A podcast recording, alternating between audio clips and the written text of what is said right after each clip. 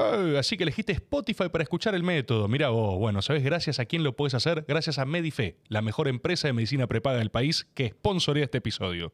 Me avisás y si me haces el gesto significa que ya estamos al aire y estamos en otro, en un nuevo episodio del método al cual les doy la bienvenida y les agradezco por estar del otro lado, como siempre, en su programa de confianza, su programa de todos los domingos. Qué tremenda institución, ¿no? Que tenemos ya.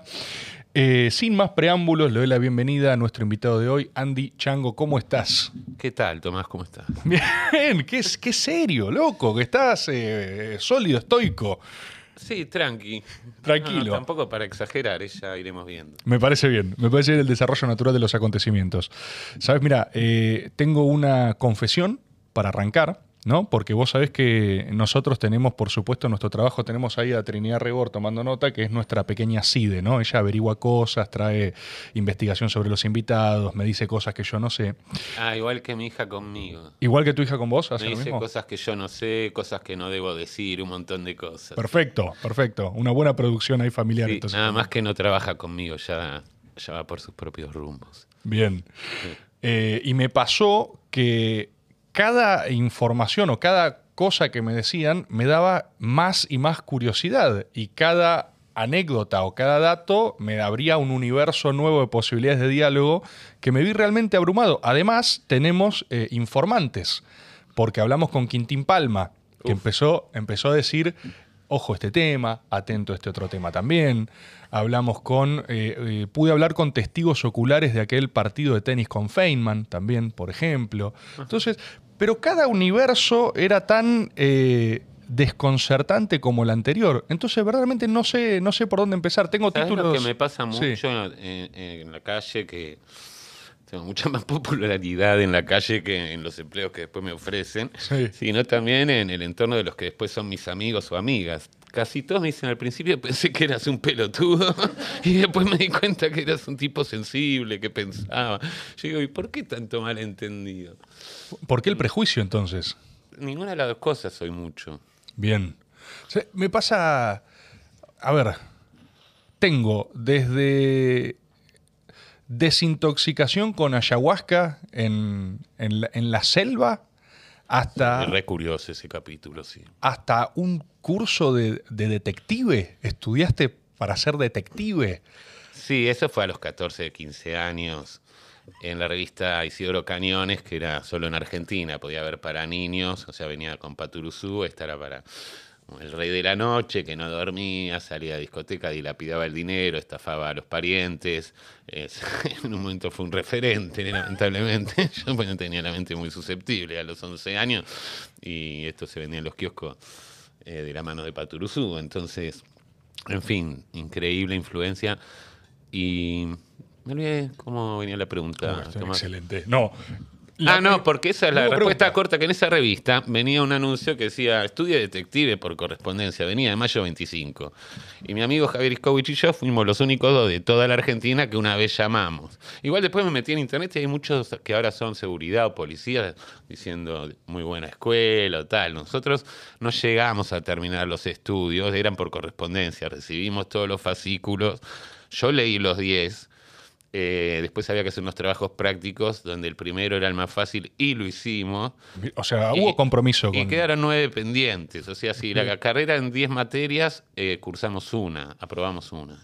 Pero había un interés detectivesco. Sí, pero venía también de la novela, ¿no? De las novelas de infancia, los tres investigadores a los diez años y después ya de, toda la novela de misterio, la fascinación por Sherlock Holmes, los cuentos primeros de Poe, todo eso se mezclaba, la figura del detective Chandler y todo eso con el lado Playboy, Isidoro, Escuela de Detectives, no sé, era una época de adolescencia, uno era arcilla. Excelente. Para, vamos a eso entonces, ya está. Ese, el, que el punto de partida sea el principio. Pero para que, de las cosas que dijiste, te iba a decir que lo de detective era lo menos relevante. Ah, que el viaje al Amazonas. Eso sí. fue una verdadera aventura. Ahí va. Pará, pará, reservémoslo. Quiero reservar el sí, Yo también lo quiero reservar. Estamos muy en frío. sí, sí, sí, hay que reservarlo, hay que reservarlo. Arranquemos por el principio. Arranquemos de a poco, que aparte es un tema que a mí me gusta en general que son los orígenes de las personas, si se quieren. ¿Viste? Eh, yo tardo poco, hay gente que me gasta al respecto de este formato en cuánto tardo en mencionar a Borges, por ejemplo. Este va a ser Lo un poco que tardás. Sí, lo poco que Me tardo. encanta. Yo soy muy borgiano. ¿Sos muy borgiano? Y ahora estoy medio asesinado con la idea del laberinto. ¿Por qué? Creo que nuestra vida es un laberinto que después da un desierto y son todas metáforas borgianas que entendió que es súper complicado, pero al final es mejor estar adentro del laberinto. ¿Cómo? Pará, pará. No, no, no, no vas- eso, eso es interesante. ¿La vida es un laberinto? Hasta ahí. Tu vida, tus problemas, cada uno está en su laberinto. La Argentina es un laberinto, pero Sí. cuando salís de ahí no es que solucionaste nada. O entras en otro laberinto, y si solucionas todos los laberintos, cosa que no logra nadie, caes en un desierto. Hay ratas, experimentos con ratas que cuando la caja está cerrada y no van a salir nunca, pero si les pones un laberinto para que crean que tienen la ilusión de que van a poder salir, se mantienen up. Las otras, las que tienen un cuadrado vacío, tienen que tomar antidepresivos. En ratas se comprobó. Entonces, bueno, nosotros nos quejamos siempre de los problemas, pero si no tuviéramos los problemas y, y- o las personas que nos y todo, tendríamos o más problemas o un vacío absoluto existencial y físico. Es, excelente lo que acabas de decir. Te agradezco, Tomás. No, no, Porque por pareces favor. un tipo piola por la gente que entrevistaste y dijo, uy, papá, qué desafío tengo hoy. ¡No! Desafío no, desafío no. Charla inmaterial absolutamente desatada, pero es increíble eso. O sea, bueno, eh, más allá de la frase el lugar común, ¿no? De la vida sin problemas es matar el tiempo a lo bobo, eh, hay algo, ¿no? De que uno eh, se, se enoja con las situaciones que puede estar atravesando y después anhela como esa idea de paraíso de, uh, cuando esté sin problemas, cuando llegue a... Y, y ahí te encontrás con vos mismo también, y te encontrás solo y eso puede ser... Sí, pero también es muy engañoso, claro, yo ya por mi edad y con tantas ilusiones no cumplidas, otras cumplidas, eh, después eh, dejas de tener anhelos y ya sos como que se te va desvaneciendo el laberinto, o sea, decís, "Mm, eh, nunca se disuelve igual. Mi pretensión, lo que vos decís de llegar a no estar en un laberinto o de solucionar tus cosas, nunca me pasó.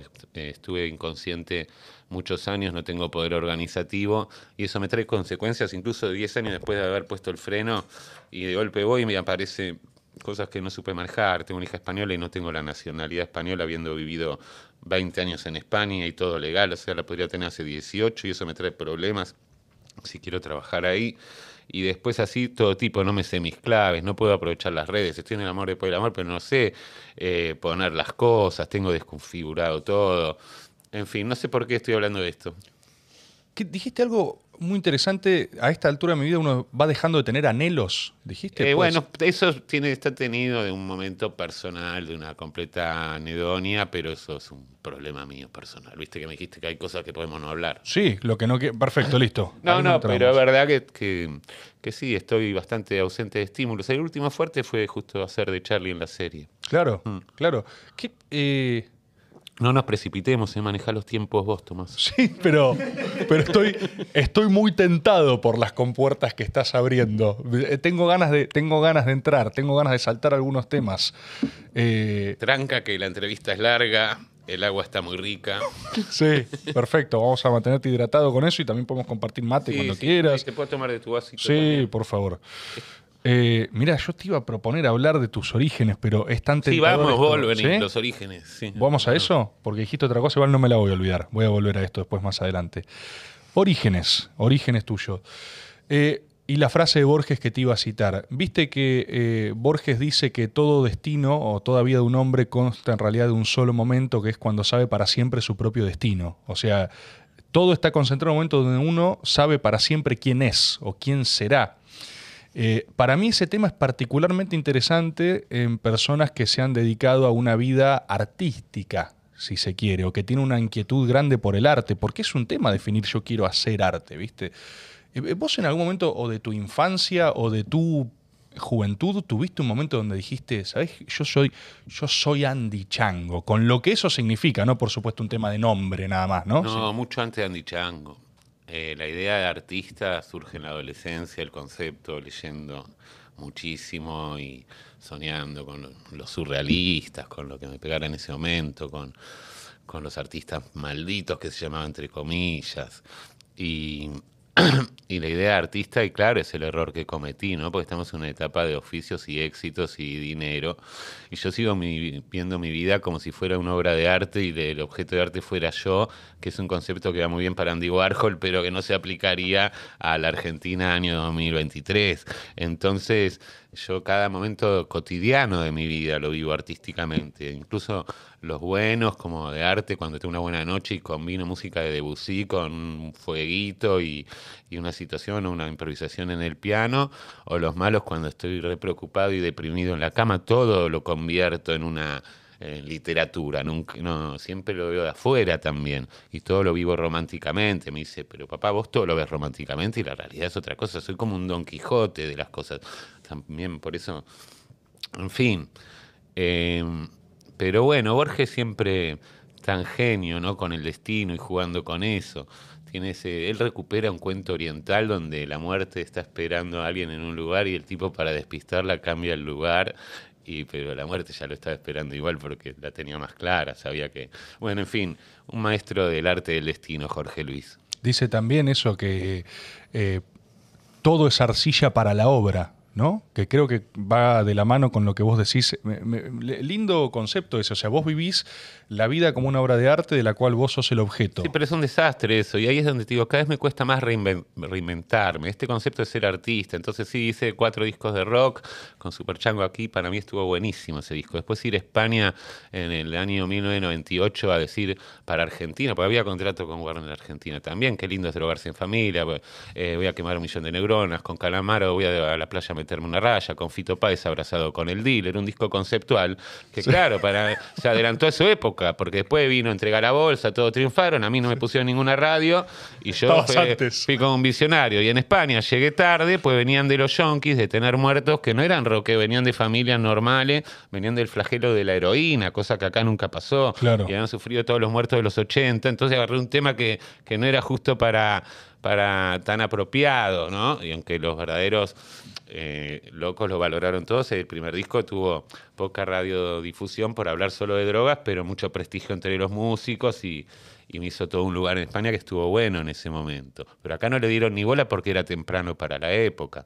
Después ya saqué el Capitán Angustia, que es un superhéroe que le canta el Lexatín, ya te habla de las medicaciones, de lo que iba a venir después de- y de las consecuencias de los excesos. Eh, Hasta ahí era súper conceptual, después hubo un disco que no me gustó. Y después, ocho años después, hago un disco ah, con adaptaciones de Boris Vian con Javier Craig, que es socio de Sabrina, de, Sa- de Sabrina, de Sabina en los inicios, y que es un genio de, de los textos y del francés. Hicimos adaptaciones libres con los músicos de jazz más grosos que había en España, con Fede Lechner que hacía los arreglos y con trompetistas que habían tocado con Dizzy Gillespie, trombonista de Norman y el trompetista Jerry González, que es un ícono del jazz. Una banda tremenda y un espectáculo increíble, ¿no? Y acá en Argentina después venís, hey, Lucho, Feynman, partidito de tenis, dos boludeces, ahora me pongo el bigotito. Pero en el fondo yo cuando no puedo vivir de la música allá y tengo una hija, tengo que buscar oficios paralelos y empiezo a hacer radio y me reinvento y vivo en Radio Nacional de España y tengo una novia actriz millonaria y después caigo en Argentina y voy a, veo que soy famoso porque venían todos, venía Cecilia Rota España y me decían, no, todos usamos en el camerino tu frase, Lucho, por supuesto, me aburro pero yo decía, ¿qué me- ¿de qué me están hablando? Si esto fue hace 10 años. Es que siempre todo me llega tarde o también se inventó YouTube en el medio.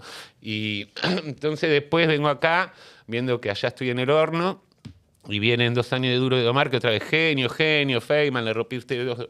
Esa también llegó tarde. Esa fue. La terminé de digerir cuando estaba en España. Tres años después empecé a tener un montón de seguidores eh, y de tal. Eh, Llegó un poco más inmediato, pero el día del programa no me escribió nadie. Todo fue por ya por internet, no en la tele, ¿no? Y, y yo tampoco, en fin. Eh, todo es un disparate muy grande. Ahí escribí un libro para Planeta, pero te decía que con la música hice discos muy potentes y me fui mal y tenía que ganarme la vida de otra manera. Y después eh, hago algo que por ahí no quiero hacer, que es lo de cronista en la tele, pero le pongo onda y me trata bien el equipo de producción, la verdad que sí. Y nominado al Martín Fierro, el disco de Boris Vian, nominado a los premios Gardel y a los premios de la Villa de Madrid. Y nunca pude vivir de mis oficios y siempre los tengo que ir cambiando. Ahora acabo de actuar en una serie, debutando en una serie de superproducción. Pero yo va pasando el tiempo y, y claro, el otro día escuchaba a Fito hablar de la música, que es una- un constante estudio también. Yo veo que por no poder encontrar un sostén, un soporte en algo concreto, tampoco puedo terminar de desarrollar. Y tampoco tengo tanta fuerza para estar inventando algo nuevo todo el tiempo. Ahora soy actor, sé que hablo perfecto, sé que hago radio hace 14 años.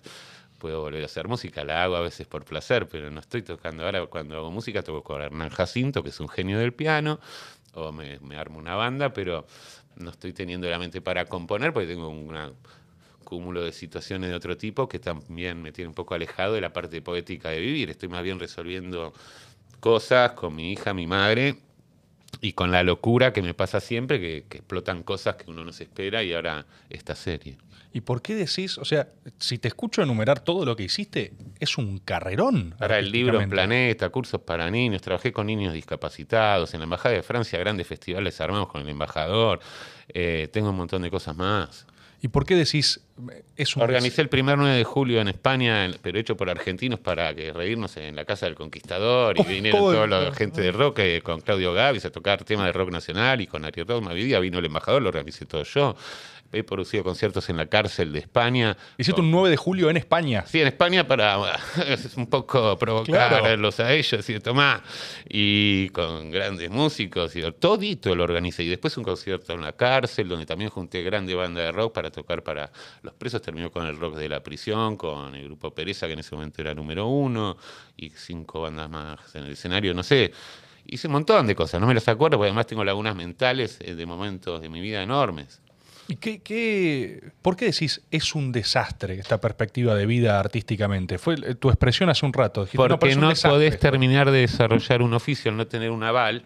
A cierta edad uno ya necesita un aval. Yo ya no puedo cargarme el teclado e ir a tocar unas canciones que ni siquiera compuse para siempre. ¿Viste? Necesito a alguien. Es un mundo de redes. de- La música es como que ya hay algo que no pasó, que lo puedo recuperar, pero recuperar de cero las cosas a mi edad y tal. Y yo voy para adelante. Ahora viene la actuación, viene a hablar, si pinta un disco. Yo sigo haciendo boludeces, por ahí me junto con Neopistea porque tenemos el mismo barrio que vive su papá ahí en Merlo Morón. y me voy con su productor y te grabo un trap que lo tenemos y está, Está, bueno. Y después cuando las noches que estoy en lo de Rodolfo Páez pasándola bien, tocamos el piano de improvisamos, eh, tengo mi piano en casa, eh, siempre nada está descartado, ¿no? Yo abro muchos, pero también entiendo que a cierta edad uno tiene que especializarse un poquito en algo. Y eso es lo que no tengo. Lo que tengo, sé, sé jugar, sé jugar a cualquier juego. Entonces, eh, dentro de, no soy un actor formado, pero dentro, por ahí puedo hacer un montón de papeles, jugarlos y que salga perfecto, porque me tomo las cosas tan, soy, estoy tan chiflado que, que me pasa eso. Es como un método actoral, el método chango. El método chango. Eh, tengo una duda. quis- Gracias por el agüita. Sí, ahí estamos con el sistema de refill. Eh, te- tengo una, una duda que puede ser un aporte también, porque vos decís como que padeces esta cosa de, de- de muchos destinos a la vez, ¿viste? Hablabas del desierto antes. Hay una frase de Nietzsche en, en Zaratustra que dice que más de un hombre pereció en el desierto por padecer multiplicidad de destinos, ¿viste? Cuando alguien tiene tantos futuros a la vez en un solo cuerpo, se lo, se lo comen. Ajá. Y, y vos estás diciendo algo de esto de esto es un desastre, esto es un desastre porque yo ya no tengo un oficio. No, no, te estoy diciendo, me fue mal en casi todos los rubros. Como me preguntó el bebé contemporáneo, y le digo, ¿por qué dejaste la música? Bueno, me cansé de vaciar teatros, bebé, ahí en España. Me cansé de vaciar teatros.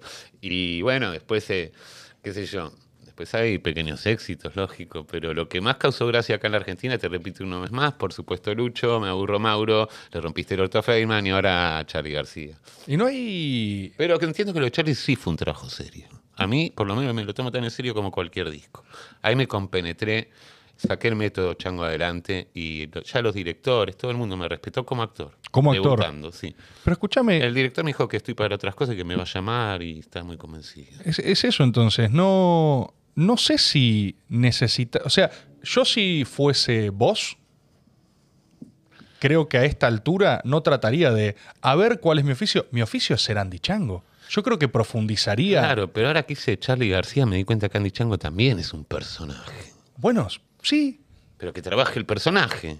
Y yo como todos ustedes, después tengo mi tiempo libre. Más o menos, ¿eh? Más o menos. A- Yo tengo la teoría que el mundo está plagado de muñecos, que ya no, hay casi personas. Uno no compone un personaje de alguna manera. O sea, Andy Chango Sí, es sí, una... Siendo yo mismo a los 20 años, compuse Andy Chango, pero ahora tengo 50, viví 20 años en España, tuve una hija, soy otra persona, no soy el, el Andy Chango de hace 30 años que dejé la imagen, por supuesto, Lucho. Claro que no reniego y que tengo hábitos y costumbres la- que, o ideas sobre la legalización de las drogas en general y hábitos privados que son míos, cada vez más moderados, cada vez más ausentes, pero que siempre defiendo, no soy un fundamentalista, ¿viste?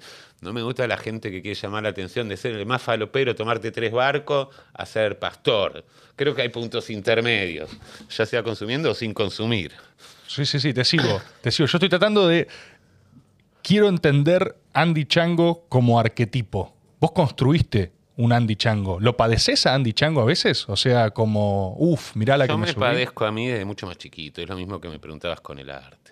Yo ya cuando a los 4 o 5 años me despierto a la noche, muerto de angustia por la muerte, por la finitud, mis padres eran ateos, mis abuelos no los conocí, eh, qué sé yo.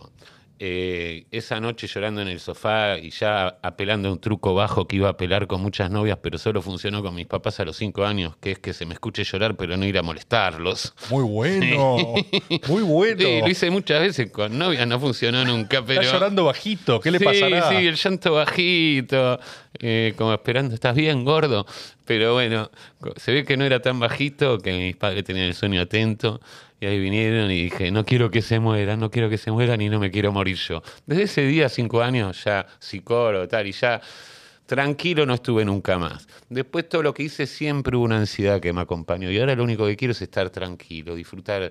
Por eso vivo en Merlo, porque hay un árbol, hay pajaritos, me tomo un mate, contemplo las cosas. Lo que pasa, claro, mantener una vida en este mundo actual, yo que encima no sé ni mis claves, y con mi hija, y uff, a las mañanas me tengo que poner las pilas, y, y sí, estaría dispuesto a trabajar un poquito más que la hora semanal que hago en Futuro con Tomás Quintín Palma. Puede ser. Por ahí eso también me ayuda a ver qué hago con el tiempo libre, que en exceso, mira que yo siempre fui un defensor, ¿eh? En la edad con exceso y soledad no está bueno. Eh, No, el tiempo libre mucho te vuelve loco. no, no, pero eso es para los enfermos que- ya son esclavos. En realidad el tiempo ¿Cómo, libre... ¿Cómo, cómo, cómo? Eso es. Que el tiempo libre, el exceso de tiempo libre es para el esclavo que ya está acostumbrado a siempre tener que hacer algo para alguien o para no sé qué, ¿no? Pero el problema del tiempo libre es que ninguno de nosotros estamos en paz. Vivimos en una era llena de electricidad y de ritmo. Vos estás en tiempo libre y el mundo sigue avanzando, girando. Entonces, es, eh, para mucha gente que no para nunca, parar le cuesta porque no están acostumbrados. Lo que pasa es un requisito para disfrutar del tiempo libre total es tener- estar en paz y tener guita para pagar todo lo del mes, tener a tus hijos contentos si los tenés. Se tienen que dar una cantidad de ecosistemas para que vos disfrutes de tomarte un mate y contemplar un árbol, que no pasa casi nunca. Me quedé pensando en. en- en- hay, hay mucha verdad en lo que está diciendo, hay mucha ciencia, hay cosas.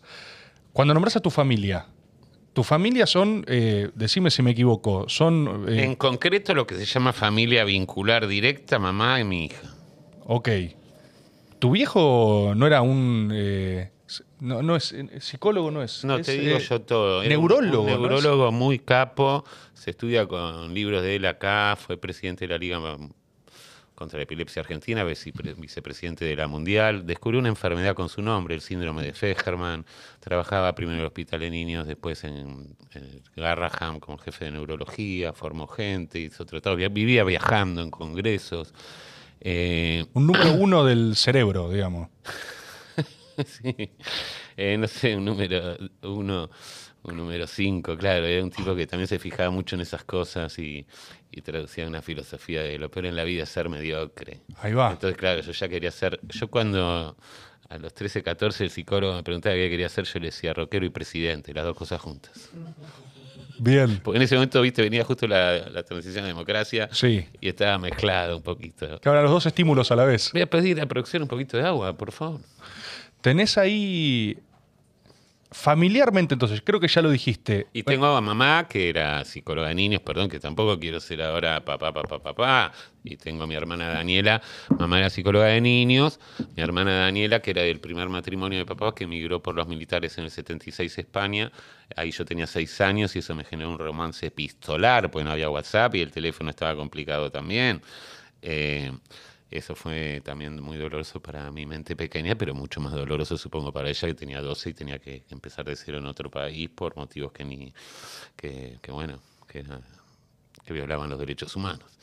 Eh, después mi hermana Laurita, que salió como papá, está en Berkeley, California, genia, descubrió un principio de cura del cáncer de mama, con tal, pero no quiere transar con laboratorios, entonces tarda más tiempo porque sigue bancando para sus ideas brillantes guardárselas para poder regalar el medicamento después, o sea, una genia total. Todas personas salvando el mundo. El otro día me mandó una foto con la mujer de Biden. Eso, eso hace tu hermano. Esa es la liga yo, de tu... yo entre mi viejo y mi hermana, imagínate, pasé igual con los años de sentirme un inútil, fracasado, un pelotazo en contra, a decir, no, tenés un cupo, cada familia tiene un cupo para la humanidad, que si vos sos cuatro, somos cuatro, éramos mamá, papá, Laura y yo. Tu papá descubre una enfermedad que le salva a muchos niños dentro de una enfermedad pequeña, pero que eran falsas epilepsias. Entonces les daban medicación para la epilepsia y se llamaban mioclonías benignas, tenían los síntomas, que era un movimiento de brazos así o así, el que fuera, pero no tenían la enfermedad. Entonces hasta que él descubrió eso, eh, medicaban y trataban como epilépticos y los padres sufrían, porque en esa época la epilepsia, no sé qué, eh, un montón, es una enfermedad linda, es una cura, es una no enfermedad. Es que, no, la noticia que él tenía que dar, no, tenés algo que descubrí yo, tu hijo no, eh, no tal. También, eh, obviamente, todos sus pacientes eran de epilépticos para arriba, casos gravísimos. Yo mismo trabajé con chicos y era súper duro el trabajo de papá. Tenía que abstraerse mucho, tenía que dar diagnóstico. Él hacía diagnóstico, tenía que explicar a padres cosas muy duras todos los días de su vida. Entonces él tenía que tener una coraza que a lo mejor es la. Claro, nunca tuve- me abrazó mucho y algunas cosas porque yo creo que ella estaba blindado por su propio oficio. Tremendo. Aparte de que era tímido, sí, tremendo. Estabas hablando antes de una tesis que tenías al respecto de los cupos familiares eh, de aportes a la humanidad. Bueno, lo que te quiero decir, que pasé de sentirme el inútil, el dolor de cabeza de papá, eh, la pesadilla de mi hermana, decir, hey, hey, ah, estoy aportando mi disco de Boris Vian, mi disquito de rock. Ah, no, dijiste papá ya- disfrutó mucho todos los momentos cuando fito, cuando gente me apoyaba. Él era más así, salías con alguien famoso. o el carnicero Chiche en el barrio, en su barrio del country, le hacía descuento porque venía conmigo. Ah, eh, eso es ganar, eso es ganar. Cuando su carnicero le hizo, es "Eh, que él no hijo". tenía oído musical y necesitó un poco el apoyo de los grandes músicos o la popularidad para, para valorar- valorarme por ahí un poco más. Eh, pero siempre me, me acompañó, venía a los conciertos, aunque tocara yo drogarse en familia, venía en España a un pub para 200 personas y estaba ahí mi viejo adelante, ¿no? Un divino en los gestos que tenía. ¿Y eso fue una crisis en algún momento Lo que de tu quiero vida? decir, no, pero vos preguntaste por una tesis. Es una más que tesis, es una, yo creo que una familia, que de cuatro. Uno inventa una enfermedad que ayuda a la humanidad, trabaja en un hospital. La otra, sin cobrar, quiere decir, en trabajos de investigación y sin transar con los laboratorios, trata de curar el cáncer de mama y está a full. La otra hermana es directora de cine, hace películas, da cursos de guion, enseña a la juventud. Bueno, un parásito social. Y no digo que lo sea, porque estamos hablando de cuatro discos, uno de jazz, un libro con planeta, unipersonales, experiencias variadas culturales, de- eh, ahora superproducciones. Pero como que había, digo, Andy, relajá, que ya tu familia cumplió con la No, no, decir que tenés un superávit de aportes a la humanidad familiar. O sea, vos estás... hay te un po- cupo cubierto Ah, donde sobrado. una ovejita negra no, no viene del todo mal, ahora ya no, pero en su momento tenía que ocupar un lugar necesario. Eso, eso te quería preguntar, que dijiste ovejita negra, ahora ya no. ¿Hay una, en un momento hay una crisis? ¿Hay tu viejo una expectativa familiar de que vos seas, no sé, un profesional de la salud como ellos? O le digas, mira, yo voy a Perdón, hacer... olvídate, sí, no sabés, porque encima yo era el hijo mayor de- de- dentro de la que era de papá y mamá, ¿no? No, no, yo tenía que ser universitario, fui al Nacional Buenos Aires, nos, hicieron un test de inteligencia a mi hermana y a mí, y a mi hermana dijeron, no, que estudie ballet y Andresito al Nacional Buenos Aires, le salió todo al revés. Mi hermana terminó en Berkeley descubriendo eh, una de las posibles puntas para la cura. Hay mucha gente investigando al mismo tiempo, obviamente. Eh, está en un nivel tremendo y, y yo terminé haciendo rock descerebradamente durante muchos años hasta que voy recuperando eh, la cordura familiar, ¿no? Y hay, hubo bardo? O sea, ¿tuviste bardo con tus viejos, quilombo? Mi viejo tenía una personalidad tan dulce, mi mamá también, y me amaban tanto. El bardo lo hice todo yo, sí, choqué cinco veces los coches, incendié creo la casa una vez, todos los 20 años, me internaron cuando tenía 21. Pasé de ser el hijo pródigo y después promedio nuevo en la universidad, mentí cuando me echaron del Buenos Aires por droga, me traspasé, di libre, estudiaba, era la promesa de la profesora de piano, me puse a estudiar, era promedio nuevo en la Universidad de Bellas Artes, todo. De golpe llegó todo junto. No, soy un falopero, internación, muy jovencito, 20. De, ¿Te internaron? Era no, no sabía eso. muy joven, a los 21 o 20 años, y, para, y aparte yo había mentido genial, por eso te digo que soy un buen actor, porque en esa época yo te estaba engañando a la universidad, de, Co- había engañado al Nacional Buenos Aires, a mis padres, a sus amigos, al entorno social, a la Universidad de Bellas Artes de La Plata, iba sin dormir a los exámenes. Era un maestro de la actuación, lo tengo que admitir, que ese es parte del método chango. ¿viste? Esa- tu formación actoral con- fue ahí. por ejemplo, yo te tiro una papela y te pongo un policía en la esquina y te digo, andá y preguntarle una calle y charlar un rato con él con la papela en el bolso. Te voy entrenando en situaciones reales a que te hagas actor, como cuando me tuve que salvar de la colimba. Eh, no lo voy a contar porque supongo que es ilegal. No sé, no, Tuve que actuar. también. Pero el público eran tres generales, no sé, era terrible. Eh, Sí, Y en años terribles y en, en un lugar terrible. Actuaciones con más riesgo después que actuar incluso hasta en superproducciones.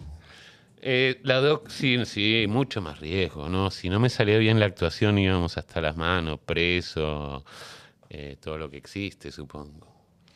Y además que, ¿sabes las bromas del destino? Pero mi actuación es que, lo voy a confesar, me fingí epiléptico y al final me, dio de verdad. ¿Cómo? Para, para, contalo, contalo bien, contalo bien. No puedo contarlo bien porque la memoria de mi padre. Mi padre sabía que me asesinaban en el servicio militar.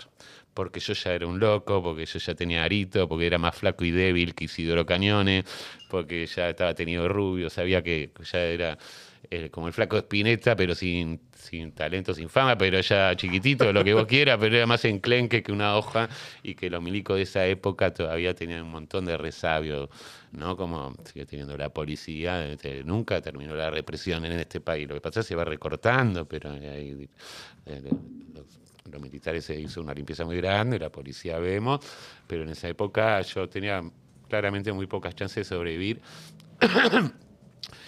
Eh, yo era drogadicto.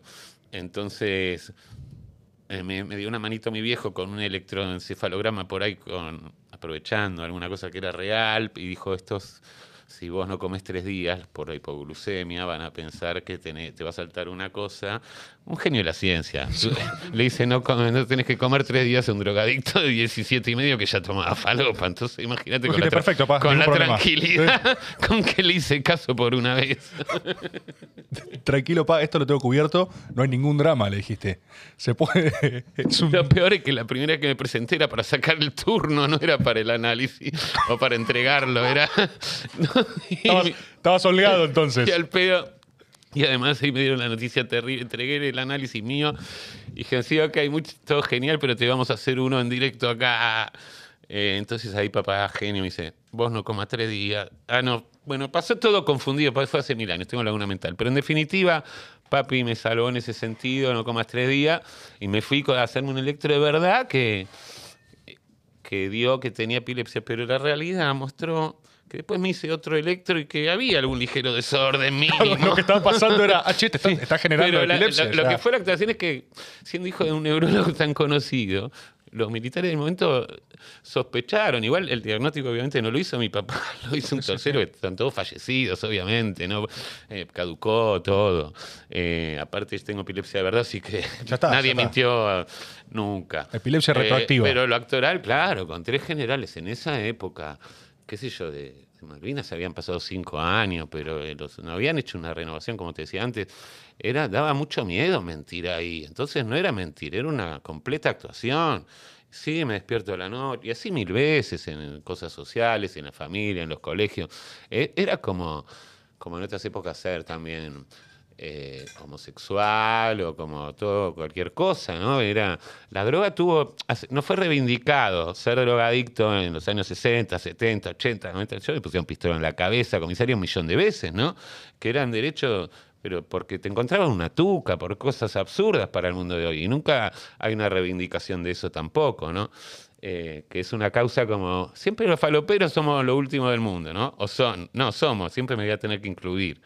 Y eso, había algo, o sea, recién hiciste un paralelismo con, eh, no sé, eso, eh, homosexualidad en, épocas represivas. ¿Vos lo vivías como medio de closet esto? O sea... Medio, no, del todo. No solo condenado socialmente, un escarnio para mi papá, sino que también en la calle, eh, por una... O sea, vos eras cocainómano, me pasaba me llevaban preso mil veces por averiguación de antecedentes, te morías muerto del miedo, me pusieron pistola en la cabeza de verdad, policía de civil en discoteca rarísima, comí a media humanidad, me pasó de todo a nivel policial por ser drogadicto. Claro que sí, y eso ya en democracia. Eh, yo era muy chiquito en la dictadura. Eh, en dictadura por tener el pelo largo, siempre hubo atropellos. Eh, y sí.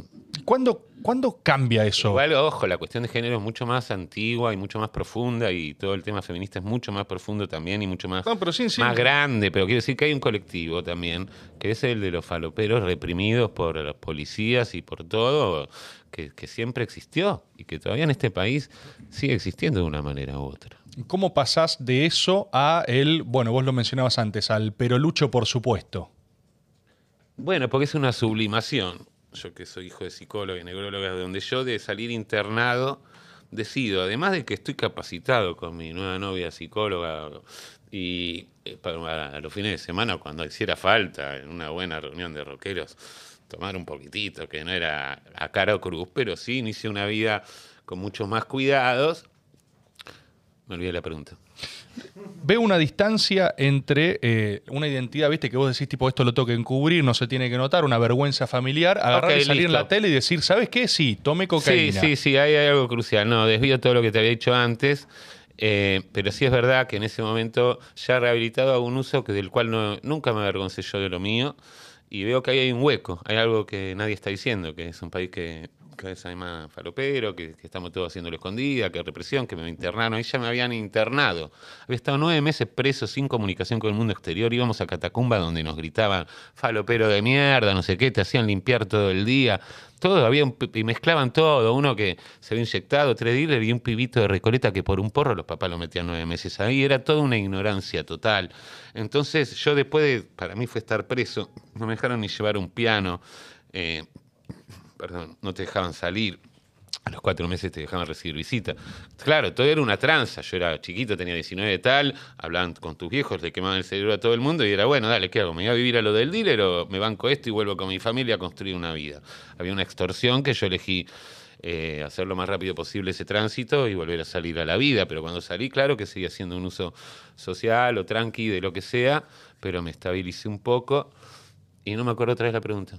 Decirlo, apropiarte de eso de un lugar de. Me pareció tan injusto y tan doloroso estar preso por no sé qué y estando ya más tranquilo. Y cuando me voy a España y veo la tranquilidad y la libertad con que se toma ese tema ahí, donde el problema fue la heroína, pero por tomar unas rayitas sociales y tomar alcohol, estaba todo el mundo contento y festejando y no torturaban a nadie en ningún centro de no sé qué, diciéndose falopero de mierda, pues había fumado un porro. O sea, cuando veo otra sociedad, en realidad ya me pasa acá, ya a mí me dio mucha bronca esa internación, pues yo quería salir desde el día 2 y mi familia me lo impidió y no hubo manera y me sentí preso. Entonces ahí empecé a componer canciones que ya empezaban a hablar de falopa, como diciendo acá falta un discurso es muy difícil encontrar una identidad. Y en el mundo del rock, los que llegamos una generación más tarde que, que Charlie, que Fito y que Andrés, ¿no? Yo una generación media, siete, ocho, nueve años, pero cruciales.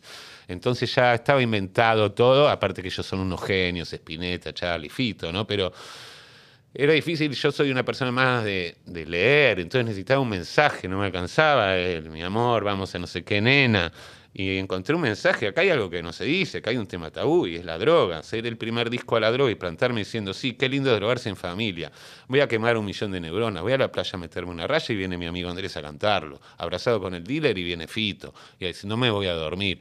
Y encontré y encontré toda esa herencia de poetas malditos que me habían abducido en la adolescencia y encontré un discurso digno desde lo que vos decías de considerarse un artista, que yo ya, no, hoy me considero un nabo que, que da vueltas y que tiene fantasía y su libertad y su capacidad de jugar, cosa que la mayoría de la gente perdió, lo cual hace que llame la atención, pero que sería lo más normal del mundo, porque no tengo la disciplina para realmente haber desarrollado algo muy potentemente más que mi libertad, pero parece ser más que suficiente porque es un mundo tan reprimido y con tan poca libertad de expresión y, al final me voy poniendo a jugar a cosas tan variadas que, que empiezo a encontrar un sentido en mi forma de ser, pero no, no, a veces no, a veces estoy muy confundido. Yo creo que hay un valor en el, el perolucho, por supuesto, que es cierta como desenmascaramiento de hipocresía, incluso, como porque creo que, a ver, eh, la no solo la cultura argentina, en tantos referentes de culturas argentinas que eh, se han drogado, se drogaban, se lo que sea, y referentes, todo referente de cultura. La política también, la cantidad de cocaína que corre en la política. Es, eh, comentarios, Tomás. es bueno, pero es eh, eh, de otra escala. Para que, que ya aprovechando esta pausa en mi pensamiento y que estás hablando vos, Sí. iba a pedir un poquito de agua, si puede ser con gas ahora. Bien, perfecto. Excelente. Hacemos ahora todo acá. Tranqui, mientras te saco un poquito de la tuya que está muy rica. Me parece. Se- Seguí con tu hilo de pensamiento. Mi hilo de pensamiento es el siguiente. Creo que hay un valor, vos lo diagnosticabas como vacío en algún punto, pero creo que hay una sociedad eh, muy cocainómana para que nadie en la tele diga, claro que tomo falopa. ¿entendés? O sea, me parece que ahí No, en hay ese una- momento sí. Para Bien. mí, en ese momento, por eso te digo, sin comparar las luchas, o sí, no sé, pero en ese momento para mí ocupa un lugar como de salir del armario de la droga. O sea, incluso mis Maradona, todos los- mis ídolos drogadictos de ese momento, después decían, no, por suerte lo dejé, o, hacían algún juego, algún guiño, ¿no? Pero plantarse a las 4 de la tarde para la familia, decir, yo tomo cocaína, heroína, LSD, salvia divinoro, enumerar. Claro, yo vivía en España, había ahí una libertad enorme, sabía que me tomaba el avión unos días después, tampoco que sea un suicida, y bueno, y decía, como casi siempre, Tomás, casi siempre prefiero mantener la dignidad, yo mis hábitos, eh, pero igual ahí yo estaba promocionando un disco dedicado a las drogas. O sea, estaba siempre promocionando algo musical, pero provocando a conciencia también, o no, siendo espontáneo, como siempre. ¿Y cuál es ahí el, si es que hay límite para vos, cuál es el límite entre estos temas que, de vuelta, yo considero un valor en sacarle la careta a las cosas, ¿no? En tratar las cosas de forma no hipócrita, no como si de repente nadie hubiera visto nada en su vida. ¿Cuál es el límite en términos de, uno podría decir, responsabilidad? ¿Viste? O sea, la idea de la droga, el flagelo de la droga, si lo quisiéramos hacer de titular de noticiero tradicional, ponele. Y ese es el desplazamiento que a mí se me produjo ya hace casi más de una década, ¿no? Que me da exactamente lo mismo la droga porque el tema del cambio climático, la locura mundial, armamentística, eh, la polarización de la riqueza de megamillonarios con 30 mil millones y todo Centroamérica y nosotros muertos de hambre y africanos y todo. Tengo otros problemas que considero, o sea, hay tantas injusticias en este mundo. Y sí, la droga por ahí es la que me tocó a mí en Argentina en el año 2000, pero en el 2023 creo que a mí no, a todos nos toca que el planeta exista un rato más. Creo que no existe una clase eh, política que tenga los huevos de plantarse, pues no tienen el poder, que el poder lo tienen los empresarios, lo tiene la guita y los tienen las potencias, y cada uno además está tan asfixiado con su propia vida que no puede ejercer de humano para defender el planeta, porque tiene que defender su propia subsistencia o su propio progreso, y los más ambiciosos tener más guita, y los más pobres comer. Y entonces se está yendo todo para mí eh, como dicen los españoles, y perdónenme la expresión, a tomar por culo, el planeta incluido, el intelecto, la cultura, pero sobre todo el planeta. Para... Después puede haber diferencias, si este es un fascista, este no, yo soy esto, me gusta Shakira, me gusta Elton John, pero para eso tiene que haber un planeta. Incluso para lo feo tiene que haber un planeta. Si no hay planeta, estamos listos. No existe Macri, Patricia Bullrich, Cristina, nada. No existe na- ninguna discrepancia sin planeta. Y eso al vivir también en España y tomar distancia de la Argentina, que es como uno de los frenopáticos más grandes de este planeta también. Pero eso pasa en todos lados. Todos viven preocupados por resolver su vida y, y- y muy pocos pueden tener la conciencia de que pronto quizás eh, vida van a tener muy poca gente. Y ese quizás no nos incluye a los que tenemos cincuenta y pico. Eso vuelve cínico a mucha gente lúcida, escritores, filósofos mayores que ya vieron que zafaron. Si no estarían jugándosela. Y, y las pequeñas juventudes tendrían que tener todo el parlamento, todo, porque evidentemente la generación anterior a ellos hizo todo para que se acabe todo. Hablas mucho de, o sea, referís mucho a España, o sea, como más allá del Sí, pero para mí, más que España, perdóname, Tomás, eh, yo hablo un montón, pero cuando hablo España hablo que eh, España tiene todos los defectos, por eso me vine acá y todo, como cualquier país en el que hoy en día en el mundo. Pero al tomar distancia, cuando te vas, de verdad, 15 años de tu raíz, y además venís de una familia sin raíz, un padre ateo que viene de familia judía, una madre atea que viene de familia católica, no tenés abuelos, te vas a España, te quedás aislado y mirás las cosas desde afuera, tenés tiempo libre, pensás, lees, lees escritores rusos de otros lados, y después analizás la realidad. Y bueno, es terrible. Eso es cuando a veces con Fito nos tomamos 29 litros de cerveza en una quinta y decimos, pero al otro día, pero ¿por qué? Y porque estamos desesperados, Fito, porque vivir con los ojos abiertos es desesperante. ¿Eso te pasó? ¿Eso lo sentiste por primera vez en España? O sea, alejado con, con perspectiva. Lo sentí toda la vida, pero al vivir tantos años entendí más lo que es la micro locura y la macro locura y la macro destrucción. Destrucción, perdón. ¿Qué sería micro locura, macro locura? Y micro locura es ser argentino. No podés salir de ahí. Ya vivir acá y sobrevivir y salir adelante es el laberinto que te tocó. Si salís de eso y lo sacaste adelante, pues sos súper ambicioso y bueno, y te vas a meter en otro, el que sea, pero le pasa a un 2% de la población. Vas a estar en otros laberintos. Ok, son, son casi principios herméticos lo que estás diciendo. Es como lo que es abajo, lo que es arriba. O sea. Estoy diciendo que hay una causa mundial y que no lo está encarando ningún político ni nadie. Yo creo que estamos. Si los políticos representan a los seres humanos, nadie está encarando la, la desesperación por nuestros hijos y nietos, que tenemos un montón de humanos, mientras ellos siguen ocupando sus cargos y mientras las empresas siguen haciendo lo que hacen y mientras se siguen fabricando armas, se siguen justificando guerras un presidente normal diría, estos son unos hijos. Pues cómo hacen una guerra en un mundo con pobreza y gastan en armamento lo que no tenemos para comer, los yanquis son no sé qué, los rusos son no sé cuánto, estos chinos son tal cosa. Cualquier presidente, no, no pueden, si cualquier presidente sudamericano o, tal se planta así, le, le cierran todas las compuertas, se mueren de pobres, pierden las elecciones. Nosotros mismos tenemos que chuparle las medias a los que más bombas atómicas tiraron en el último siglo, en su sitio de prueba de Nebraska. O sea, es un mundo donde no tienen poder nadie, ¿viste? El poder está en un lugar más fuerte y además todos quieren negociar su vida. Ya se perdió el espíritu global aún con la destrucción del planeta en juego. Después en los pequeños esfuerzos inútiles de cada uno, claro que hay un montón de actores y músicos, yo mismo, tal vez vos, hey, Save the Planet, el cambio climático.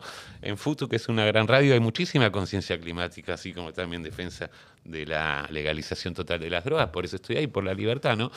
Y, pero uno se siente tan impotente, tan que es al pedo todo eso, que, que es tanto más grande eh, los otros, el poder, y que nosotros estamos cada vez más aislados y los medios están, nos interfieren, porque el día que se llega a armar algo muy grande, se va a desarmar fácil con, con haters, con virtual, con cortar el servicio. Eh, estamos jodidos, Tomás, me parece. ¿Y, y qué vale la pena entonces? Disfrutar el presente siempre. Todo lo que te estoy diciendo tampoco es que se acaba el mundo ya y la vida te da sorpresas, como, qué sé yo. Yo diría que es que no sé, si tuviera la solución a eso la haría. Yo creo que estamos hablando de una era de gran impotencia para, para la gente que tiene la suficiente no desesperación como para ver lo que está pasando en el mundo desde afuera. Entonces, que en Argentina somos muy pocos porque todos están tratando de que coman sus hijos, que se eduquen y llegar a fin ahí de te, Ahí te salva el laberinto, justamente, te salva la proximidad de los problemas para no pensar en lo que vos dirías macrodestrucción. O sea. Eh, eso es evidente. Eh, que cada uno y cada país y cada político esté preocupado en su elección, en su familia, en su vida, y en los que no tienen para comer es lo más natural del mundo. En la clase política creo que no.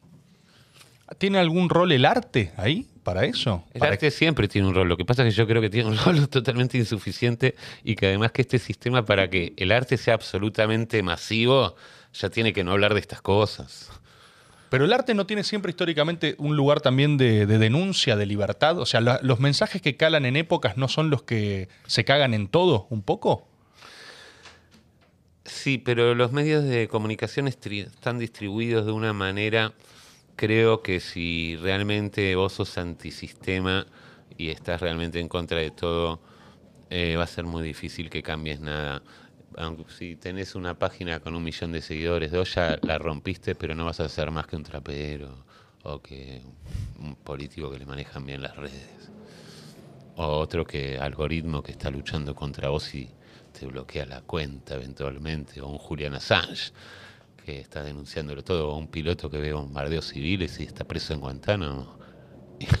por denunciar cosas que están fatal y un mundo de locos, pero que pasa por todos lados. Es muy difícil. Yo creo en la alegría cotidiana, creo en los hijos, creo en el amor, creo en los momentos. Por eso busco a veces también la evasión, la locura, lo atemporal, porque siempre siento que lo finito o sea, la infinitud del mundo se está acabando, se está volviendo finito. Está este mundo, el occidental o general, el, que tenemos ahora, perdón por lo occidental, le pido perdón en serio, todo Oriente. Sí, sí, ven mucho acá, hacia sí, sí, sí, pero verdad que ellos almacenan todo en cinco años, están acá de presidentes y yo soy el primer desaparecido. Vimos una nota que le pido que todo el respeto a China y que sepan que de verdad son la civilización de las más antiguas, la mejor muralla mucho antes que Cristo, tienen la historia y el tiempo. Yo estoy totalmente en contra de esta era moderna que se mide a través de Cristo, se tendría que medir a través de otra cosa, porque la iglesia solo trajo dolor, violación a menores, muerte, tortura y guerra. Aguante China, no al cristianismo, no a Occidente, y lo digo con todo mi oh. corazón. Siento que es el clip más descontextualizado del mundo si uno dijera aguante China a los gritos. ¿Por qué terminaban ahí? Eh, tenés, eh, vos ah, mencionaste varias veces a tus hijos como ateos y, lo, mencionaste a tu familia como sin raíces. No me pasó desapercibida esa definición. Vengo de una familia sin raíces. ¿Vos tenés raíces? ¿Vos tenés religiosidad? Vos estás chiflado, Tomás. Yo estoy chiflado después de todo lo que hablamos. Yo siento que no. Siento que es casi injusto tu. Eh, ¿Cómo voy a tener religiosidad? Yo creo que es toda una farsa terrible lo que pasa. Ahora, para mí, aparte... Pero tenés religiosidad. yo te escucho hablar y cuando vos hablas de la finitud de la vida y de las cosas y de encontrar el disfrute en lo cotidiano, eso es una postura implícitamente religiosa, porque es una manera de vivir y la religión no es eso en algún punto. No, porque el soborno del cielo, la farsa, la mentira, yo sé que esto es esto es patético, el ser humano es patético, nos morimos prontito y desaparecemos absolutamente para siempre. Eh, eso no va con ninguna religiosidad. Y estoy convencido, yo y todos los científicos y gente pensante del planeta, ya estamos en el 2023. Por eso pusieron perdón para mí al Papa argentino, porque en Europa el cristianismo está cayendo con acceso a más educación y más todo, eh, cayó un montón el cristianismo. La gente se hace más atea y es, la pura verdad. Y eso que tienen el Vaticano ahí en Roma. Eh, va cayendo, cayendo en España, en países que eran tradicionalmente cristianos y ni, hablar en los nórdicos. Pero la rompen en Colombia, Venezuela, Quito, la, la espada y la cruz. Está causando sensación. Y por eso, ¿por qué te pensás que Francisco no, en serio. Pensalo un segundo. Venimos de los Borgia, de todo, Gregorio, todos los papas, Enrique VIII de Inglaterra, todos matando, la Inquisición, con los papas al lado, son todos de allá, todo. ¿Por qué te pensás que ponen un argentino? Porque ahora el público. Son como esas bandas norteamericanas que ya no llenan en Norteamérica, ¿viste? tipo los Ramones, y viene uno a tocar en obras.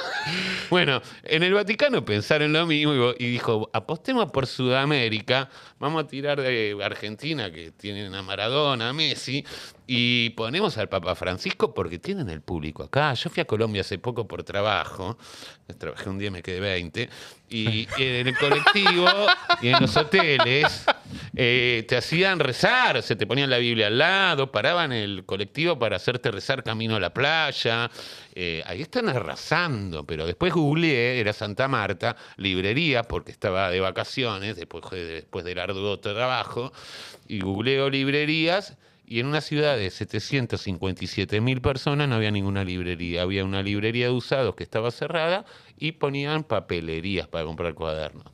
Y decís, claro, no son nada tontos ahí en Europa. Cuanto más pobreza, más necesitas el cielo, igual que usan en otras religiones los musulmanes. Te tienen que ofrecer un paraíso con 500 vírgenes para que vos te tires de un avión, porque igual tu vida es una mierda. La religión crece a través de la pobreza y se hacen ricos ellos que tienen el Vaticano dorado en oro y violan pendejos. ¿Sos medio anarquista, uno podría decir? No, me parece que soy absolutamente sensato y normal. Lo que me parece es que el mundo está totalmente confundido y de verdad que todos tendríamos que estar sosteniendo este tipo de discursos pues son evidentes y obvios. Tengo otra pregunta. ¿le asignás algún valor a creer? O sea, que la gente crea porque eso sostiene también, eh, no sé, una suerte de sentido de la vida, valga la redundancia, ¿no? O sea, si todo el mundo pensara con ese grado de... Y siento que es como que medio nihilista. No, ¿viste? te entiendo que en la práctica, si sos un pobre explotado, muerto de hambre, y digo pobre no, no solo o sea, en todos los sentidos, ¿no? Eh, o no muerto de hambre, un explotado sin per- perspectivas, ni de ningún futuro, y tu vida, sabes que, que va a ser trabajar y trabajar y trabajar y pasar algunas penurias. Y entiendo que la idea de creer está en el ser humano. Entiendo que la idea de morir y desaparecer nos jode a todos. Y entiendo que siendo un infeliz la fe sostiene, como las ratas en el laberinto creyendo que van a llegar a un lugar mejor. Y son ratas encerradas en un laboratorio. Entonces entiendo ese poder y si a ellos les ayuda, genial, pero el problema es que eso es un error. El problema es que está mal distribuida la riqueza y la educación y esta gente llega a esa desesperación para necesitar creer en algo que no sea en su propia personalidad, su trabajo, su creatividad y su amor, sus hijos, su familia y su bienestar. ¿Y quién puede escapar a eso, Andy? Porque si uno dice lo único, o sea, si la línea, ¿no? O sea, o si el discurso es verdaderamente, miren, eh, salvo que ustedes sean unos tarados ratas explotados que no saben ver más allá de su propio problema inmediato y estén obligados a trabajar mediocremente para... Para, no, no, tarados sacamos, ¿eh? porque yo lo que estoy observando es una injusticia social terrible, terrible. Es lo que estoy diciendo. ¿Qué me importa quién sale presidente en Argentina si la polarización de la riqueza y la pobreza va a seguir así? Y encima la tecnología va a venir de la mano de lo que nunca va a poder tener Sudamérica ni Centroamérica. Eh, Silicon Valley eh, se puede comer todo el planeta sudamericano. El Vaticano hace lo que puede en el medio, son sus últimos pistoletazos. Eh, no, no, no, nunca tarados ni para nada. Yo creo que es la triste realidad. Lo que pasa es que no te puedo dar soluciones, Tomás. Pues soy una persona que justamente sufre mucho, porque creo que con los ojos abiertos el mundo actual es muy doloroso. ¿Sabés que te pregunto justamente, no porque creo que tengas la responsabilidad de proveer una solución, sino hasta verdaderamente como para pensar juntos, ¿viste? Para preguntarse uno juntos, porque si no, de verdad, la verdad que uno tiene más incentivos para pegarse un corchazo que para otra cosa. Espera, gordo, te voy a levantar un poco el ánimo. Por favor. Eh, no, no. Es, pero es, es lo que te estoy pidiendo. Ya, ya no sé cómo decirlo, digamos. Dame la parte linda de Andy Chango también. Como la parte linda. Más linda no te puedo dar. Eh, este es André Fejerman el que te habló, ¿no? Andy Chango te dice, no, tranca Tomás, te está yendo genial, hay fiesta de sobra, cualquier noche puede ser una eternidad. Te faltan muchos romances, muchas aventuras, mucha locura, muchas sensaciones. Ah, está, esto es Eh, buenísimo, un poco más. que así. tengas familia, que la tengas pronto y tirá para ese lado, que eso va a seguir. Y, y bueno, que también yo a veces me pongo un poquito dramático. Lo que pasa es que los actores, a veces, claro, así como manejamos la comedia, manejamos el drama. Bueno, es el, el- el género clásico, ¿no? La tragedia. Y sí, Que los ahí, griegos, los, los griegos, griegos ¿no? con la tragedia. Qué maestros de la tragedia. que involucraba humor, eh, cerraba con algo trágico. Venían unidos la tragedia y la comedia, lo que después se llamó tragicomedia, porque hubo un momento de confusión donde te hacían o toda triste, tipo los nazis, el tambor, o toda alegre. Y después ya entró también la, la tragicomedia, la de relaciones personales, puede ser. Hay algo de eso. ¿Qué pensás de.? Siento que esto no tiene nada que ver con nada, pero por algún motivo siento que puede estar bueno hablarlo con vos. ¿Vos estás siguiendo más o menos los temas estos de inteligencia artificial, el chat GPT, este tipo de cosas? ¿Te- ¿Hay algo eso que estuviste siguiendo? Mira, Tomás, hay muchos tipos de inteligencia. Sí. Si hay una que no tengo es la artificial. Ok. No sé ni configurar mi Instagram, y no- perdí la clave de Facebook. Es lo que te decía antes, no sé capitalizar el éxito de la serie porque no, no sé cómo se hace. Mi hija me dice, bueno, tenés que hacer esto, trato de entenderlo.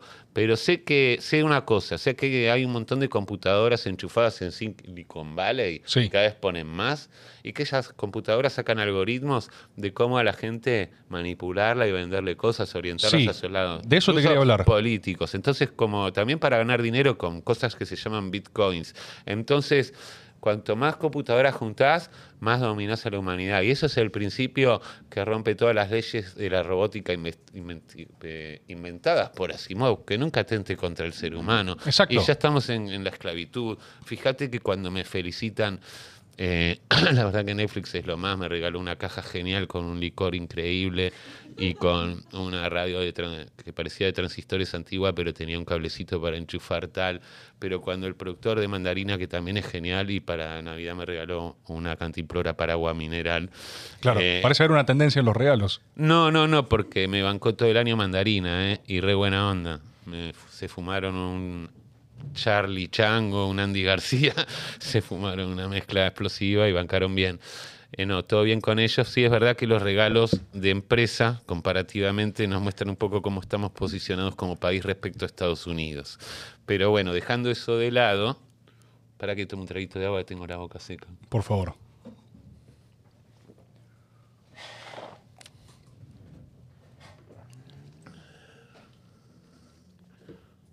No me acuerdo lo que te iba a decir. Estabas, citaste una de las leyes de Asimov, cosa Ah, que me sí, parece sí, sí, fascinante. Sí, sí, sí, en esa adolescencia leyendo ficción. Es que pierdo el hilo cuando devarío de más, ¿viste? Pero no es que esté mal del boche, después recupero. Y en esos libros de ficción, que para mí a los 13 años eran reveladores, porque la ciencia ficción era un género a descubrir y casi novedoso y hablaba de un futuro que después casi pasó en muchos aspectos. Pero la regla de la robótica era que nunca la máquina pueda la primera de protección para que evolucione la ciencia, que nunca el robot pueda volverse contra el ser humano. Pero claro, está el ser humano controlando al robot y el robot va contra el ser humano, bajo la directiva de seres humanos. Entonces ahora cuanto más computadoras, estamos en el horno. Y todo esto venía, ah, no, me acordé, Tomás, me acordé. Menos mal. No, me acordé porque cuando me... le- Juan Pa de Mandarina me tiene la, la devolución de Netflix del capítulo donde salgo, que para mí era muy estresante también, nunca lo había visto, no, no tenía la experiencia de actuar en una superproducción. Entonces me dice, no, el algoritmo te adora. El algoritmo te adora, mira lo que es eso.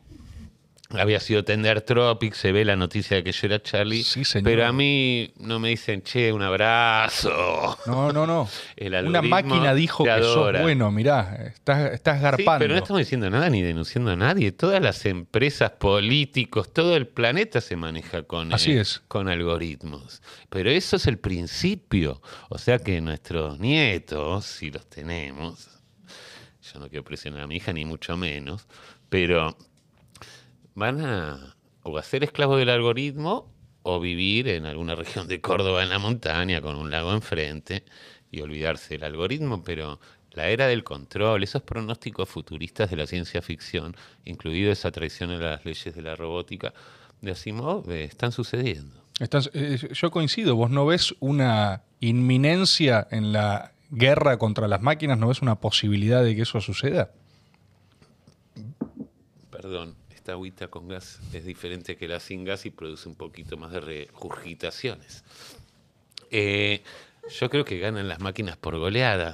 Que hicieron la sí, prueba en los años 70, el genio del ajedrez ruso contra una máquina con público, ganó el primer partido, empató el segundo y en el tercero dijo cagamos. Esta máquina en tres partidos aprendió lo que yo en 50 años. Imagínate 80.000 de esas máquinas unidas. Y además que hay antropólogos, pues yo por suerte tengo un cuñado antropólogo que es catedrático en la Universidad de Madrid. Y justamente ¿Qué, sobre... qué te dice? ¿Qué te- No, no, que ya sin algoritmos, que los gustos humanos por la parte social y dónde naciste y de qué familia naciste, ya te pueden decir si te gusta Woody Allen, si te gusta comer japonés, o sea, no con tanto acierto, pero ya te dan, te invocan casi todo el perfil, un humano. Imagínate una máquina y robándote todos los datos. ¿Qué, qué- qué pensás de eso? La era del control total. Menos mal que nací en una época de represión total, pero el descontrol existía escondidos. Y me hubiera gustado nacer el siglo pasado y robar un banco y vivir a caballo. sí, o hace dos siglos, porque ahora estamos en el 21. Yo cuento el pasado, que es cuando nací. Eh, me gustaría ser un pistolero, saltar el banco, irme a caballo y saber que no me alcanzan porque mi caballo es más rápido. Eh, ahora estamos todos controlados, un disparate. Para vos es inevitable, solo, solo acelera. No, es evitable. Pero ¿Sí? ¿Es evitable? es- todo es evitable, pero tiene que haber un colapso primero, una indignación después. Es como cuando, cuando cae la monarquía. Primero tiene que haber una gran catástrofe, algo que nos una. Así con saber no alcanza. Somos como eh, totalmente estúpido la naturaleza humana y también lo que te decía, cada uno agobiado por sus problemas y gente que realmente no puede ni sobrevivir. Entonces la lucha por sobrevivir no te permite eh, luchar por el planeta, porque tenés que sobrevivir vos y tus hijos y eso lo entiendo perfectamente. Después el- la era de la estupidez, eso te impide pensar. Y después sí, sí, un 10% que estamos terriblemente angustiados, incluyendo a todos los antropólogos, científicos, estudiosos del clima que- haya y expertos y, unos de Londres y otros de California, científicos que sepan que nos estamos yendo a la garompa, sí, lo recontra saben. Eh, los pensadores más grandes saben que está todo mal. Bien. Estoy tratando de elegir si quiero eh, viaje de ayahuasca. Siento que te estoy amargando porque vos estás en un muy buen momento. No, no, a ver, esto, No, esto yo pasa sé lo que cuesta acá igual, porque ¿eh? yo averigüé, porque dije, yo tengo, muchas veces averigüé, tengo un montón de cosas en YouTube, yo debería capitalizarlo, voy a abrir una página. Es un quilombo. YouTube te. Es, Preguntale acá a Tommy no te gana la Te- te- vida. No, eh, googleé en el viaje porque en cada cosa que me pasan a mí. Ayer dije, vamos a ver bien a dónde vas. Tommy me había recomendado y un día vi un poquito, pero ayer digo, vamos a ver. Y se me desconfiguró la compu y salía lo que es YouTube sin volumen, solo podía ver Netflix. Eh, cosas que me pasan. Pero en el coche de acá, que duraba una hora y media, digo, vamos a ver un poquito. Te puse con Miguel Granado para no verte con un político y ver cómo actuabas con, con alguien que no se sabe bien lo que hace. Bueno, artistas, humoristas, Sí, gente. cada uno en su rubro y sin comparar, ¿eh? con respeto absoluto. Totalmente. Sí.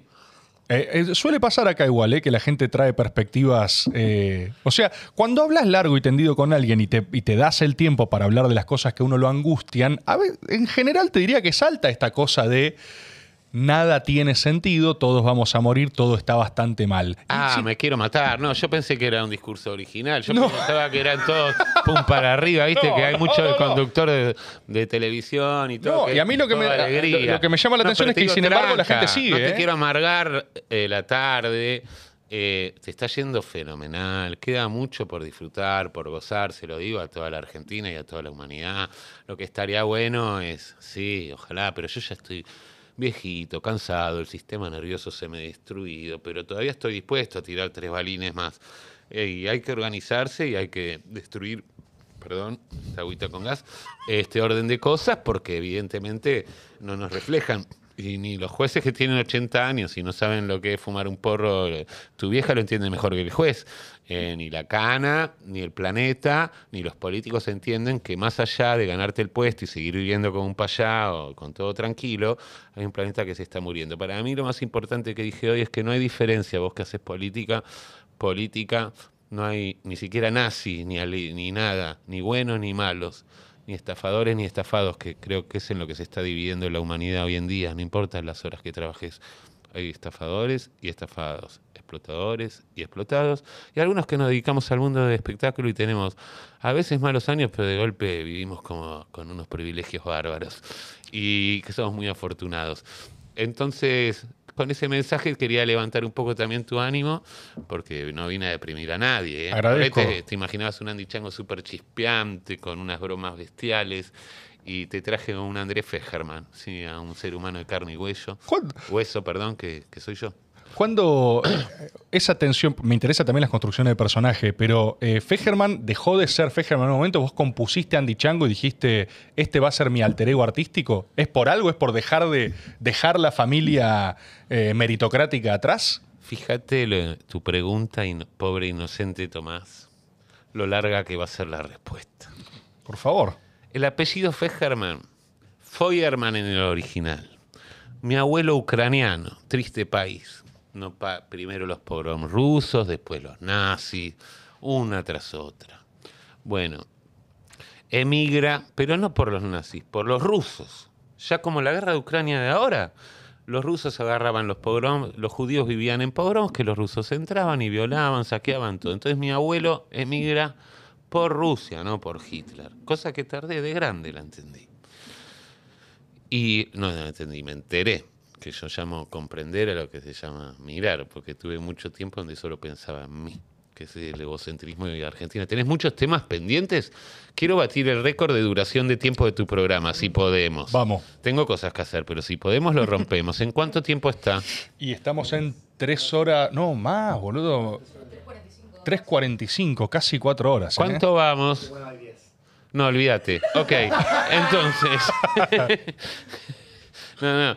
Eh, Aaron Fireman emigra a Argentina. Uf, Aarón, nombre poderoso. Ni idea. Eh, nunca lo conocí. Bueno, Aaron Fireman emigra a la Argentina y en el barco le dicen, ¿cómo te llamas? Fireman. Le escriben Fejerman con J. Soy el único en la guía y en el planeta, porque soy un error de un funcionario de aduana, un error de ortografía. Entonces, ya Fejerman con J, por eso te digo, lo de sin raíces tiene su profundidad. Ya te deja un apellido único y deformado, que sos el único en el mundo. De hecho, mi hija, por suerte, está muy educada en el reivindicaciones feministas y seguramente el apellido Fejerman lo vamos a tener vivo, ¿no? Quiero decir que ya eso de poner un solo apellido es antiguo, hasta en España ponen los dos. Bien, o incluso puedes poner eh, la mamá también solo, ahora se puede hacer lo que uno quiera. Pero me gustaría que el apellido se preserve, aunque la verdad me da lo mismo, si te soy franco, una vez que yo me muera. Eh, estaba hablando de esto. Entonces llega él en el barco y escriben Fejerman con J, nos quedamos Solaris para siempre. y esa historia es que es, complicada. Mi abuelo va al Chaco, eh, se ve que habría promesa de trabajo, y ahí tiene una primera, antes de tener a mi papá, tiene una vida anterior, donde se conoce que se enamora ahí en el Chaco, pero resulta que era la prostituta del pueblo y él avergonzado huye a Capital y escribe un libro que está en hebreo que se llama Un judío vino al bosque, que lo tengo yo en casa traducido, pero no me, no me animo a leerlo todavía. Tengo 52 años. Mirá. Un judío vino al bosque, un libro de tu abuelo. Sí, no, eso lo mandó a traducir mi papá. Estaba siempre en hebreo. Mi papá lo mandó a traducir antes de morir, hace unos 10 años yo no estaba preparado. Entonces, parece que el bosque es una metáfora y es el sexo de la mujer, porque él se entera que con quien tuvo el hijo era la prostituta del pueblo y avergonzado huye a capital. Todo esto no lo puedo certificar.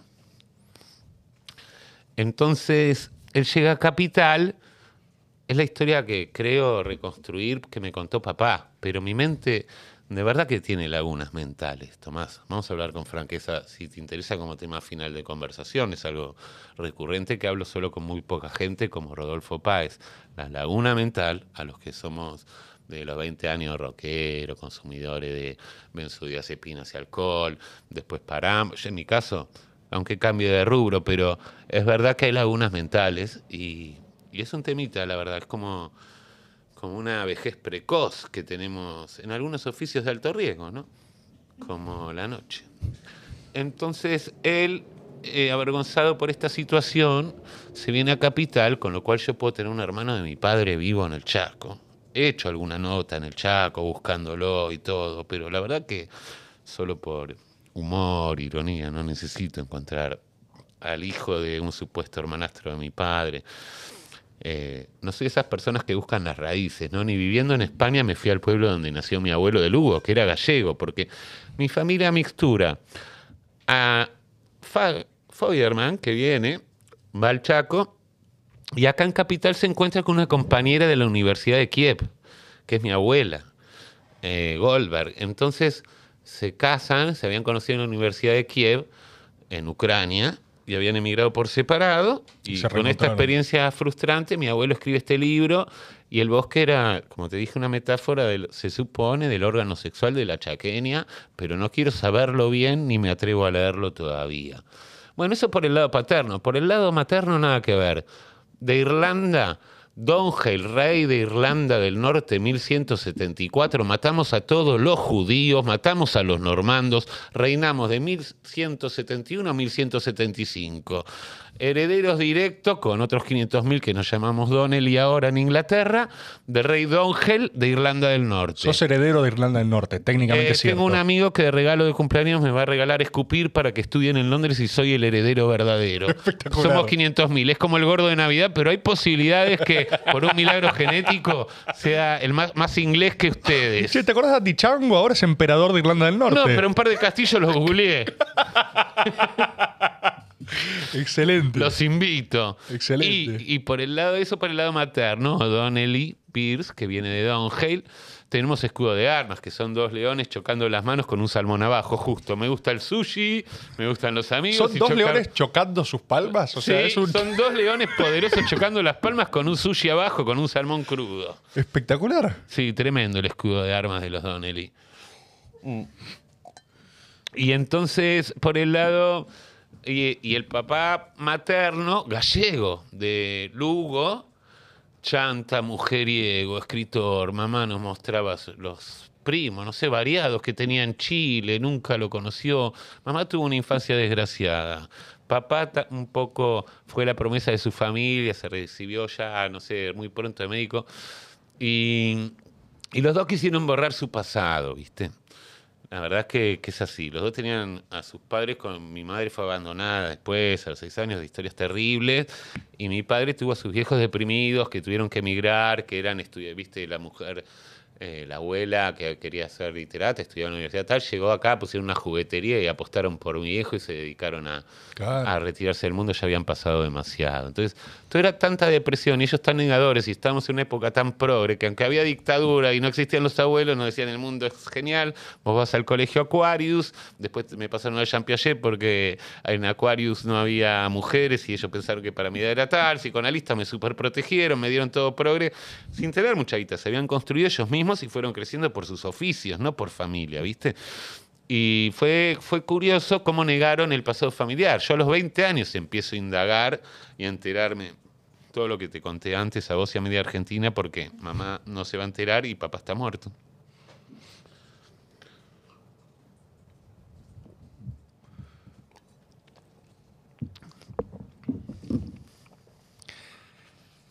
Y vos rompes. Estaba esperando a ver si hablabas antes. Estaba tentado con la posibilidad. Estás con pocas ganas de laburar. No, en absoluto, ¿eh? En absoluto. Estoy con un interés absoluto. Eh, y vos a eso le construiste chango.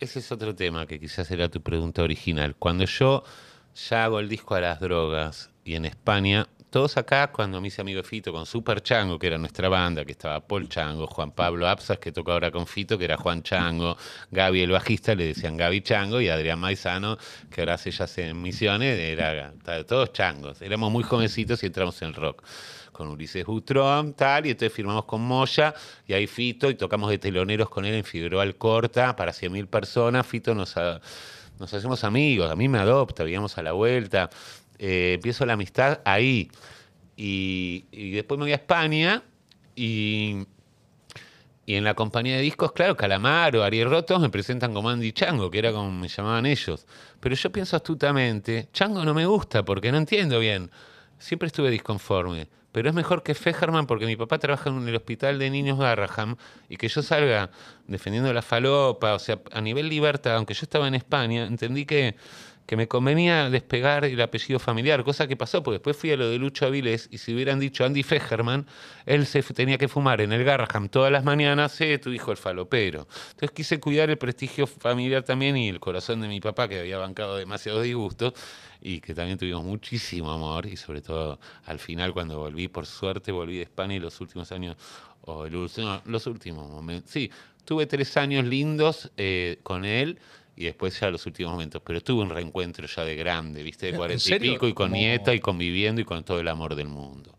Con todo el entendimiento, ya con él respetándome un montón, con todo superado, yo entendiendo todo de él, cerré muy bien la relación con mi viejo, lo que fue una lucha entre una persona súper estructurada y exigente y una persona con una ansia de libertad increíble en un país súper represivo, terminó en una historia de amor mutuo y de admiración mutua.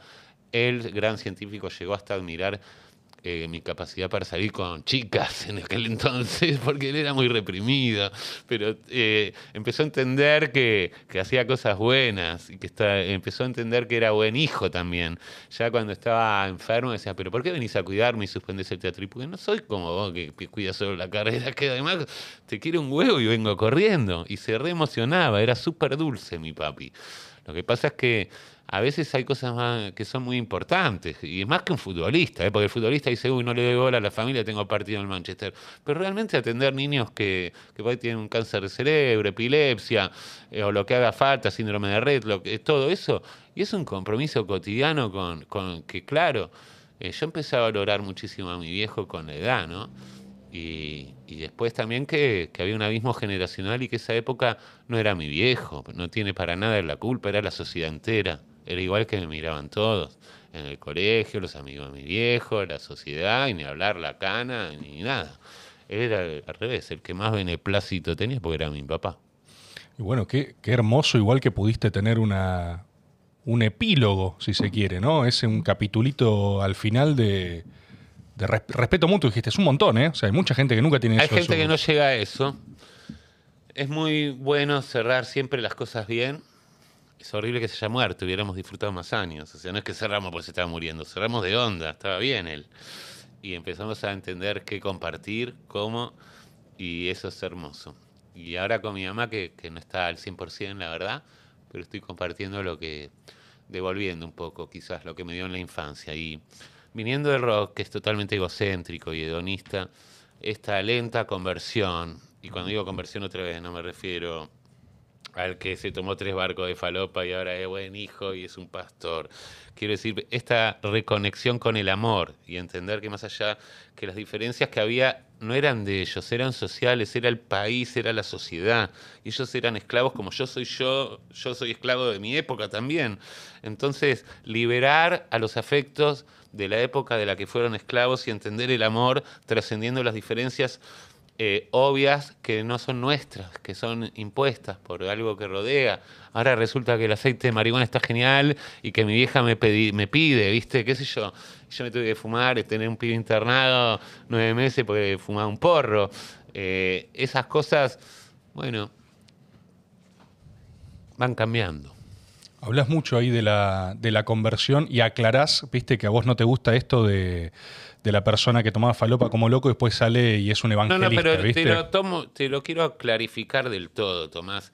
Yo ahora justo estoy en un momento que tuve otro tipo de problemas, pero yo en condiciones normales me encanta, yo fumo porro todos los días de mi vida, me gusta tomarme a las 7 de la tarde dos copitas, tres de vino y cada tanto me gusta agarrarme un lindo pedo. Ahora lo estoy frenando porque estoy en un momento con otros kilómetros que tengo que evitar los excesos grandes.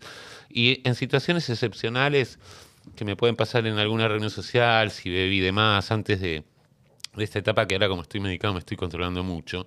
Pero antes mi vida normal y ahora cuando, en un mes, cuando equilibre otra vez, Incluye, claro que sí, en una buena fiesta a dos de la mañana, un tirito chiquitito, o grabando, o estando en una, una situación que amerita la situación. Eh, es otra cosa, quiero decir que no tengo ningún problema, no, no reniego de nada y me gusta todo, nada más que me cuido. Hay cosas que, que no nos damos cuenta a los 20 ni a los 30.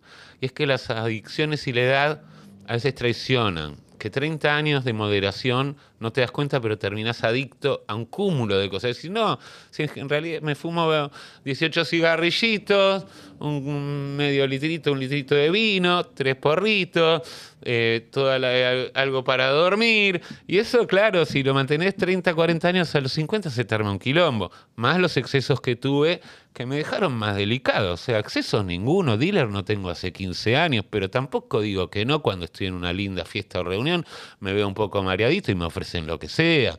O si una tarde toca probar una pinceladita de MD para hacerme el joven con la gente joven que he ido a raves y cosas. Y claro, pero desde otro lugar, ¿no? Como diciendo, por supuesto, Lucho, pero, pero de otro lugar, ¿no? Desde ya que me autocultivo con carnet legal mi marihuana y no tengo dealers, pero también me dejo llevar, me dejo invitar, cuando amerita la situación, cuando puedo. Eh, por eso te digo que no me gusta la cosa esa fundamentalista de diablo, ángel. Claro. También creo que es un discurso mucho de gente que, que capaz se la pegó mal, ¿no? Como que. eh, hay una- hay mira, una- más mal que más mal, si decís por cantidad, tengo un montón de amigos y no tan amigos. Amigos, Clota, no tan amigos, pero que adoro, Charlie.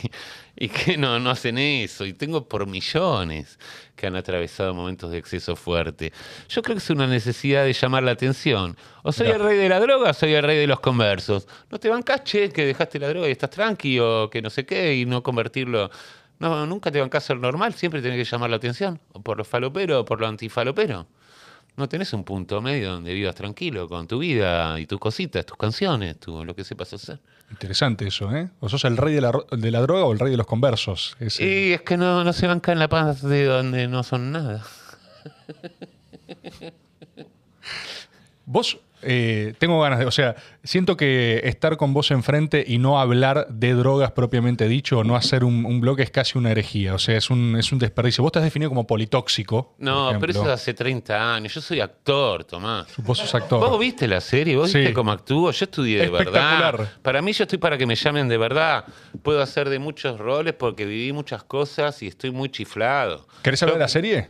No, no, yo creo que quiero hablar de que puedo actuar perfectamente de un montón de papeles. No todo, porque hay gente de oficio que puede hacer todo. Sí. Yo tengo un abanico enorme, porque soy muy bueno confundiéndome, tengo el método chango y tengo un cúmulo de vivencias y de vidas y de actitudes y de fingir socialmente que me hacen hacer casi todo tipo de personajes, incluso de padre en apuros, lo que vos quieras. Padre en apuros sería muy interesante. Andy Chango, Padre en apuros. Muchas, muchas. Hay muchas ideas, obviamente. Podrías actuar En de- el Marginal 6 seguro que en esa cárcel tengo un papel. Pero no quiero que me estigmaticen. No, no, claro. Sería interesante. eh, ¿Podrías actuar de tu viejo? Mira, yo con mi viejo no se jode porque eh, no podría. ¿Para qué? Digo, ¿por qué? Perdón. Eh, primero que medía 30 centímetros menos, pero además es que a mí me duele el tema de mi viejo, ¿viste? Mira, te voy a contar algo que es súper privado de las cosas que no me gusta contar, pero mi viejo cuando se murió escribió como una historia de vida de tres páginas donde resume su vida. Mis dos hermanas, lógicamente, al otro día, al tercer día, la leyeron con todo el dolor y la emoción. Yo pasaron cinco años y no me animo a leerla. Eh, estoy igual de triste si me concentro en eso que el día que se murió. Lo que pasa es que yo vivo dispersando mi mente. Pero para mí los dolores gordos no, no se van. Mirá. Mejoran en su transición. Pienso menos minutos, pero si pienso, siento el mismo. Se siente igual. A veces pienso que está vivo, me confundo porque estoy que, empastillado o algo, o tuve un sueño y me despierto re mal. Y no estoy preparado para leer su puño y letra. Creo que en dos anitos más, con estas nuevas terapias y control que estoy teniendo, por ahí este mismo año, con mis hermanas al lado, me puedo leer esa historia de vida donde ya sé que es algo solo en una frase, pedí algún adelanto. Y sí, sí, sí. Y, y bueno, eso. Me- ahí también nos dijo con informante mediante, pero que Fito te ayudó mucho en ese proceso cuando muere tu papá. Más que ayudarme mucho, hizo algo increíble. La noche que muere mi padre, yo tuve que vivir toda la agonía y las hermanas llegaron los últimos días, pero para mí fue, suspendí todos los, tenía un unipersonal en Madrid, suspendí todo, vine acá y, y fue todo muy, muy doloroso y me mediqué mucho porque es, así la situación o era así en ese momento y fue todo muy doloroso. Y entonces el día que fallece mi papá estamos en casa y se arma una reunión y como soy yo, se arma una especie de cosa que en un momento parecía ya, no sabía si era un velatorio o una fiesta, ¿viste? Porque había amigos que venían, era una confusión. Y Fito me llama y dice, estoy ensayando en lo de Cerati, pero suspendo todo y voy con vos. Le digo, dale.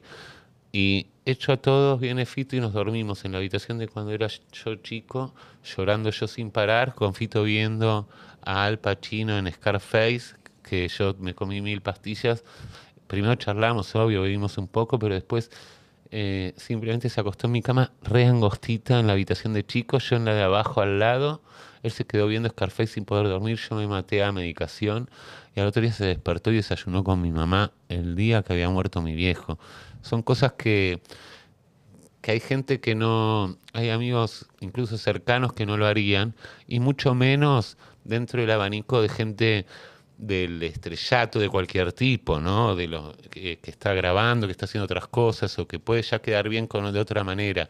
El nivel de presencia emocional, pero también muchas veces en mi vida, en 20 años, pero esta vez fue la más gráfica y terrible de todas, pues fue, imagínate, y desayunar esa mañana, y al día siguiente Cecilia, y luego invitó al teatro a mi mamá, que todavía podía ir al teatro y caminar, y fuimos a ver a Cecilia. Fue muy lindo el apoyo por ese lado. Son gente muy linda porque si bien están reocupados y como amigos cotidianos nos sirven, ¿viste? Que para decir, che, hoy me siento mal, no me voy a hinchar las pelotas y está tocando para no sé qué, pero en los momentos realmente que hay que estar, Fito siempre está. Tremendo. Eh, Dormir en la pieza de la infancia es literalmente invitar a un amigo a dormir, un amiguito. O sea, es Como como, a los 14, sí, pero el cúmulo, ojo, que yo sé que él también se comió un cúmulo de pastillas, que no es que él tenga el don de consolar a un amigo y dormirse en una cama chiquita viendo Scarface. Obvio que los dos tomamos un arsenal de algo, pero yo lo tomé antes y él tomó menos, porque a mí se me había muerto mi papá y él no. Obviamente. Bueno, creo que. Para, ¿querés hacer unos chivos si yo fumo una caladita Andá en nomás. el pasillo? Sí, sí, sí. Andá nomás tranquilo y hacemos. ¿Cuánto vamos ya? Bueno, quiero por lo menos alcanzar el promedio. Sí. estamos No se ve bien. más corto. Estamos bien, quédate tranquilo. Andá, Dale, ahí vengo. andá tranqui. Hacete unos chivos, dale. Mete unos chivitos. Mete unos chivitos a cámara. Bueno, voy a hacerme un refil de mate mientras. Eh, están viendo el método Rebord. Quédate con nosotros, no te vayas a ningún lado. Total, ¿qué tenés que hacer? Es domingo, estás deprimido. Vamos a ir eh, enumerando ahora algunas cosas que está bueno que sepas. Por ejemplo, puedo agradecer a Corta. ¿No? El medio que hace esto posible junto con nuestra productora Grupo Criolla. Puedo también agradecer a la mejor escuela de fotografía del país, que es Photo Experience, ¿no? Si quieren ver Photo Experience, hay algo acá que me, me soplan, porque hay un nuevo episodio con Rodrigo, dos veces ganador del Pulitzer. Rodri- ¿Qué es ABD? Abd. Rodrigo Abd. Rodrigo Ab- A- ABD es el apellido literalmente. Impresionante. Bueno, yo no sabía que era dos veces ganador del Pulitzer, pero evidentemente tiene que ser muy grosso para ganar dos veces el Pulitzer. Y pueden escucharlo directamente si les interesa aprender de fotografía, ¿no? O sea, realmente hay gente que se forma para hacer que esto se vea tan espectacular como se ve. E incluso existe la posibilidad de que tengamos algunos eh, tuneos de estudio, ¿no? Hay, hay algunos rumores ahí a confirmar. Vamos a ver, vamos a ver qué quiere hacer la Escuela de Fotografía Photo Experience con eso. Eh, voy a agradecer también a Turismo City, que ya saben que nos acompaña episodio a episodio y hay charlas para hacer increíbles viajes por todo el mundo. Quizás quien te dice, el día de mañana largamos el método a la mierda y hacemos... eh, ahora se preocupaba el equipo, ¿no? De repente... Ahora es que hacemos Reward Across the World.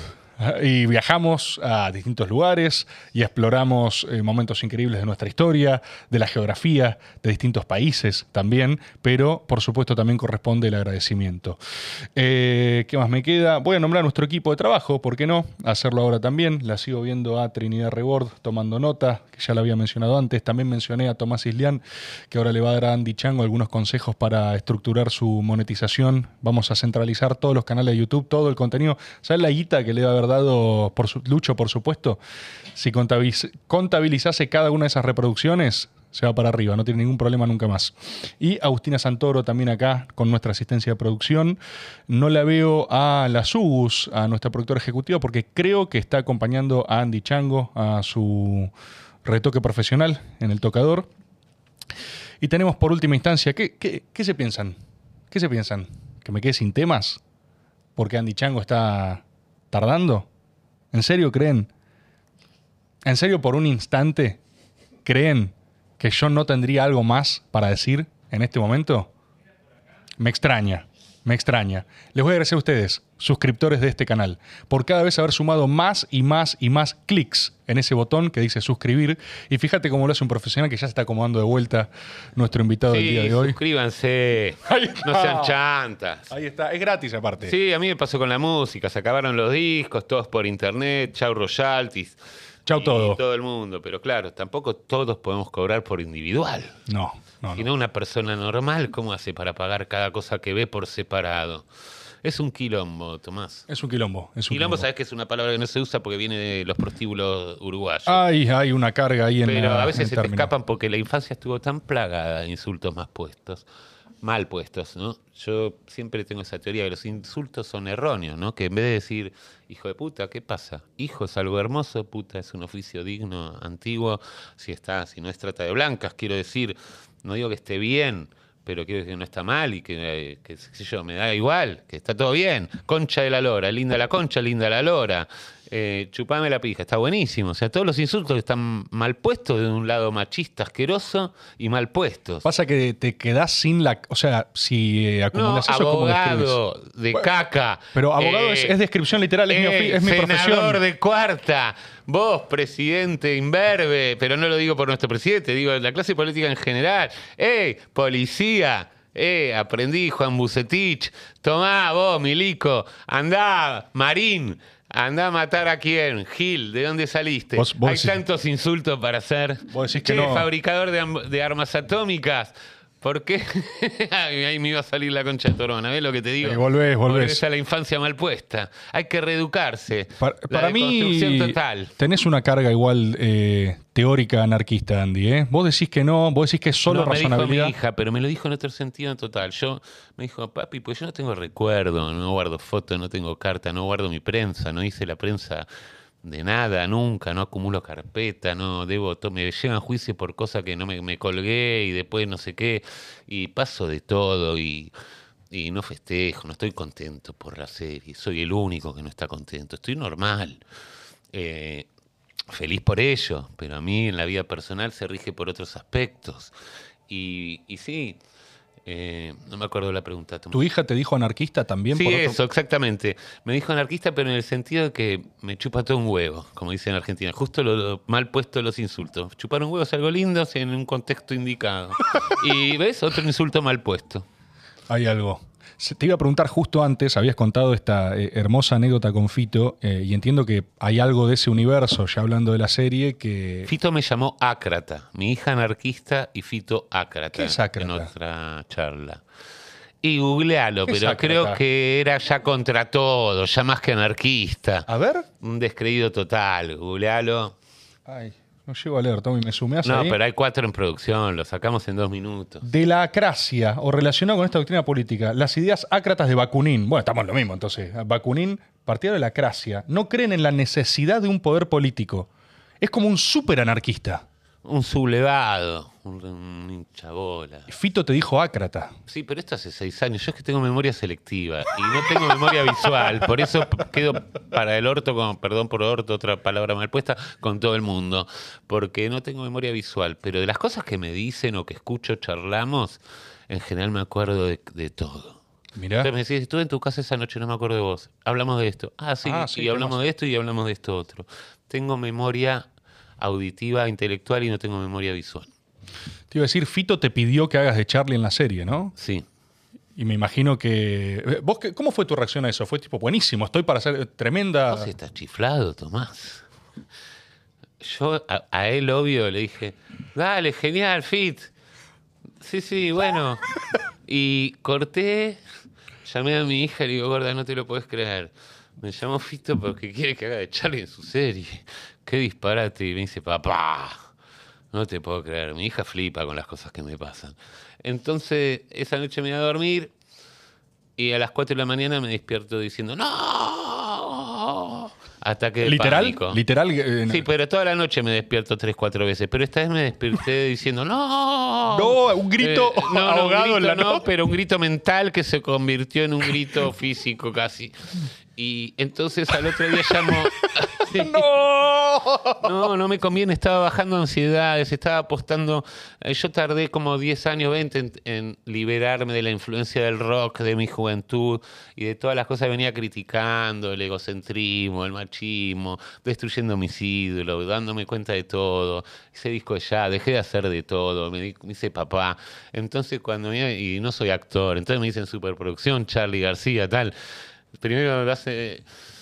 Eh, a la noche tuve mi inconsciente, dijo, no, no te conviene, estás bajando el ribotril, estás a punto de estar limpio y esto no te conviene para nada, te remueve todo. Puso freno de mano. Y entonces ahí, la verdad es que a Fito le dije todo que sí, siempre. Y tuve una charla con mi psicóloga y le digo, mirá, me desperté a la noche y cada vez que me despierto a la noche, tengo razón. O sea, me pasó mil veces. No, boludo, te están estafando. Y es verdad, y lo anoto a la noche y al, día, al otro día O hago sea, justicia. el Andy nocturno tiene mensajes. Tengo un inconsciente que se da cuenta que el Andy de día que por ahí se fumó un porrito no se dio cuenta. El tipo de la noche dice, puta madre, otra vez. Sí, o Me por está- ahí este tipo me está tomado jodiendo. tres vinitos y dije que sí algo y a la noche digo, no. Entonces al otro día apunto en un cuadernito y el otro día cancelo. Oh, Andy nocturno otra vez diciéndome qué hacer, mirá. No, no, pero dice la verdad siempre, la verdad. porque es el inconsciente, Claro. puro. Entonces hablo con la señora y dice, no, Andy, tenés que decir que sí. Ah, la psicóloga te tiró igual. Sí, porque los psicólogos tienden a que te ganes la vida. Andy, yo Más creo si tenés que una hija. Andy deberías aceptar este trabajo. Sí, tienden a eso. Tienden a, a- Sí, es un mundo gobernado por el dinero. Hasta los especialistas en salud mental te recomiendan. Deberías hacerlo. deberías agarrar este laburo. Entonces, eh, después confirmado que mi ataque de pánico había sido sublevado por la psicóloga, ya.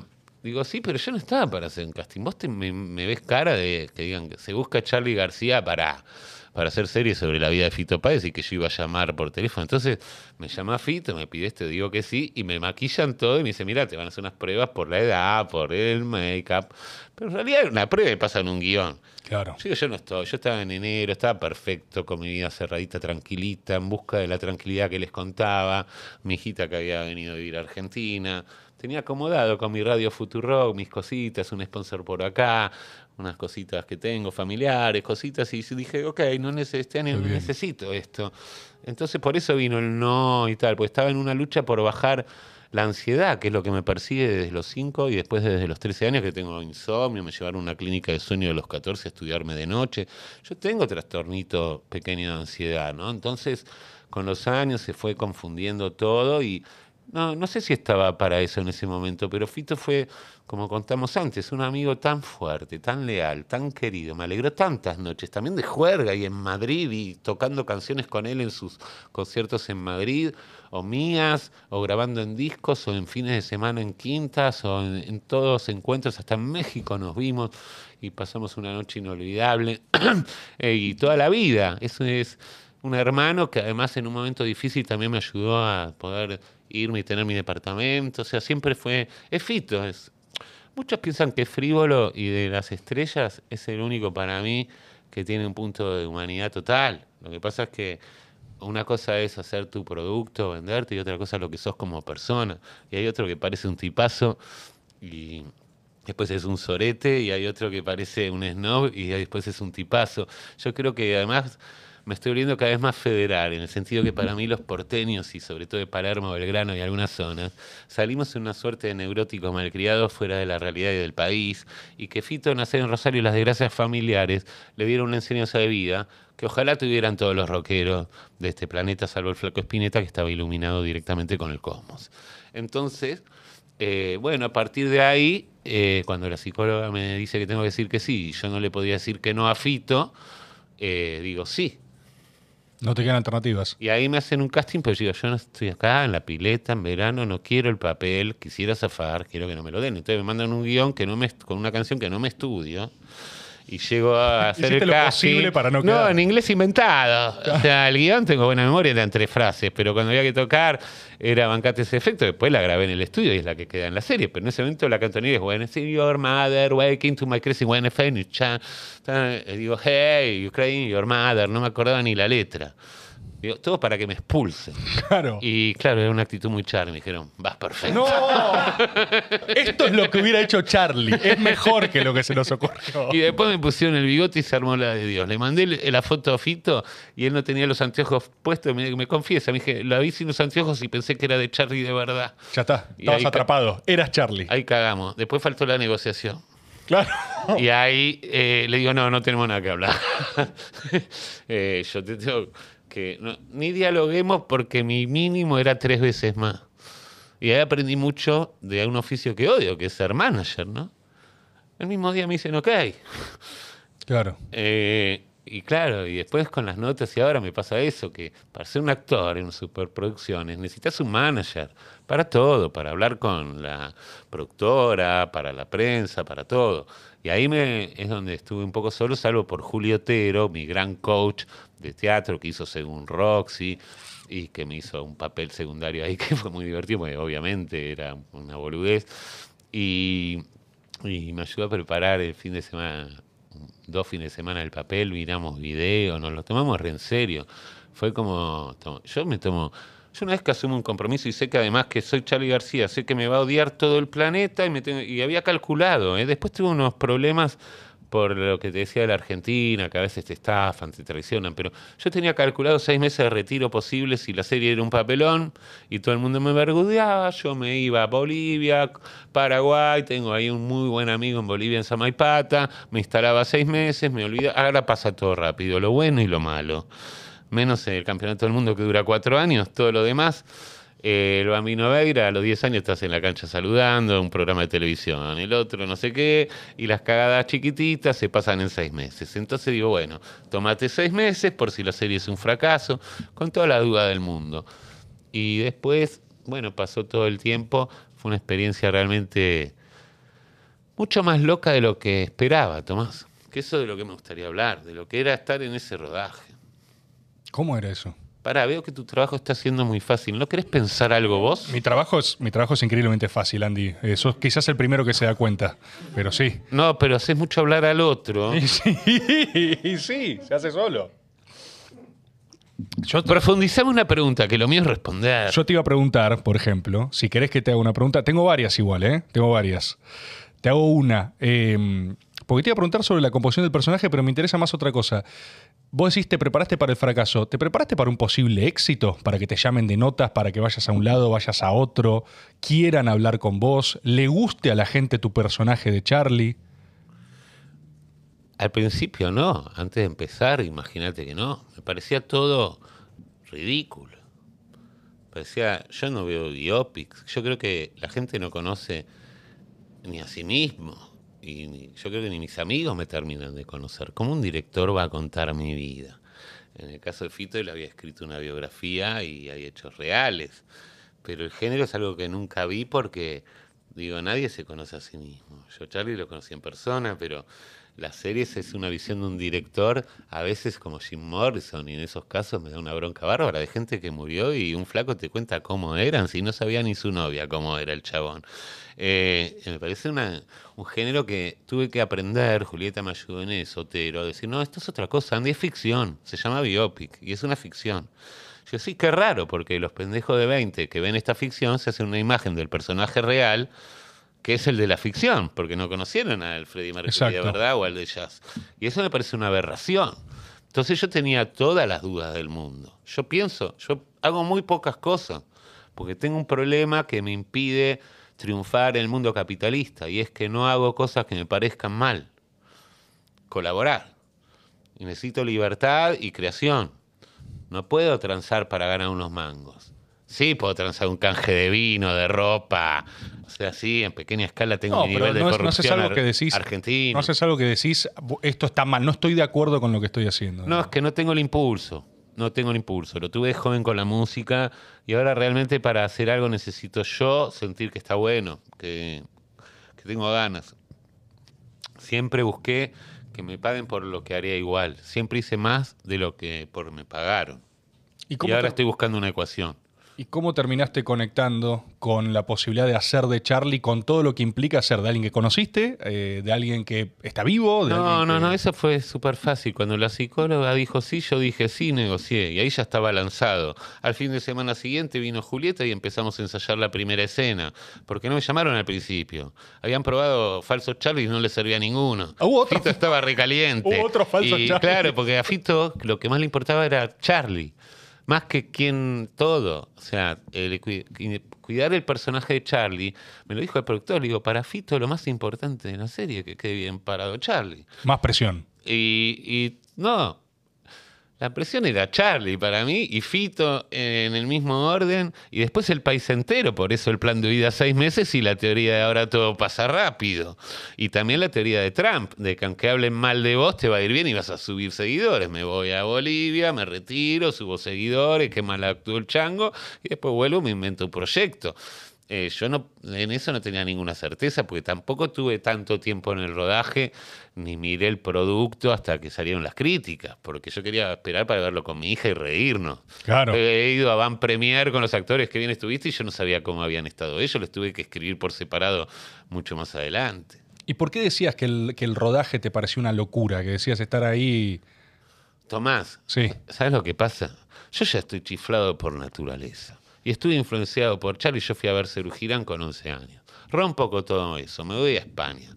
Me, trato, me abro del rock, me abro un poco del mundo, tomo una conciencia global, pero vengo ahora a vivir a Argentina, ya muy lejos de todo eso, y de golpe me llama Rodolfo y me dice, vas a hacer a Charlie para todo Sudamérica y no sé qué. Me hizo ver videos, retroceder tal, y mi método actoral tuvo que ser, además de copiar gestos de la mano de Julieta Otero, lo que realmente pelé fue volver a la locura, a un Andy de 20 años, que es cuando me conoció Charlie, o 23, que estaba igual de chiflado que él, con menos talento, y tuve que destapar un sello que tenía acá, que era un Andy re loco, para hacer de Charlie. Por eso no habían encontrado quien lo haga. No había un pibe de 25 para hacer a Charlie 25. No había manera de entender a Charlie sin estar un poco chiflado y sin estar un poco, sin haber vivido. Es una persona muy intensa.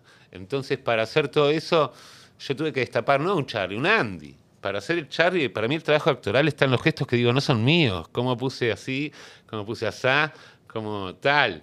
Eh, todo el trabajo también de estar relajado, de beber en todas las sesiones para nunca hacer un careta interpretando a Charlie en las nocturnas eh, sin comentarios.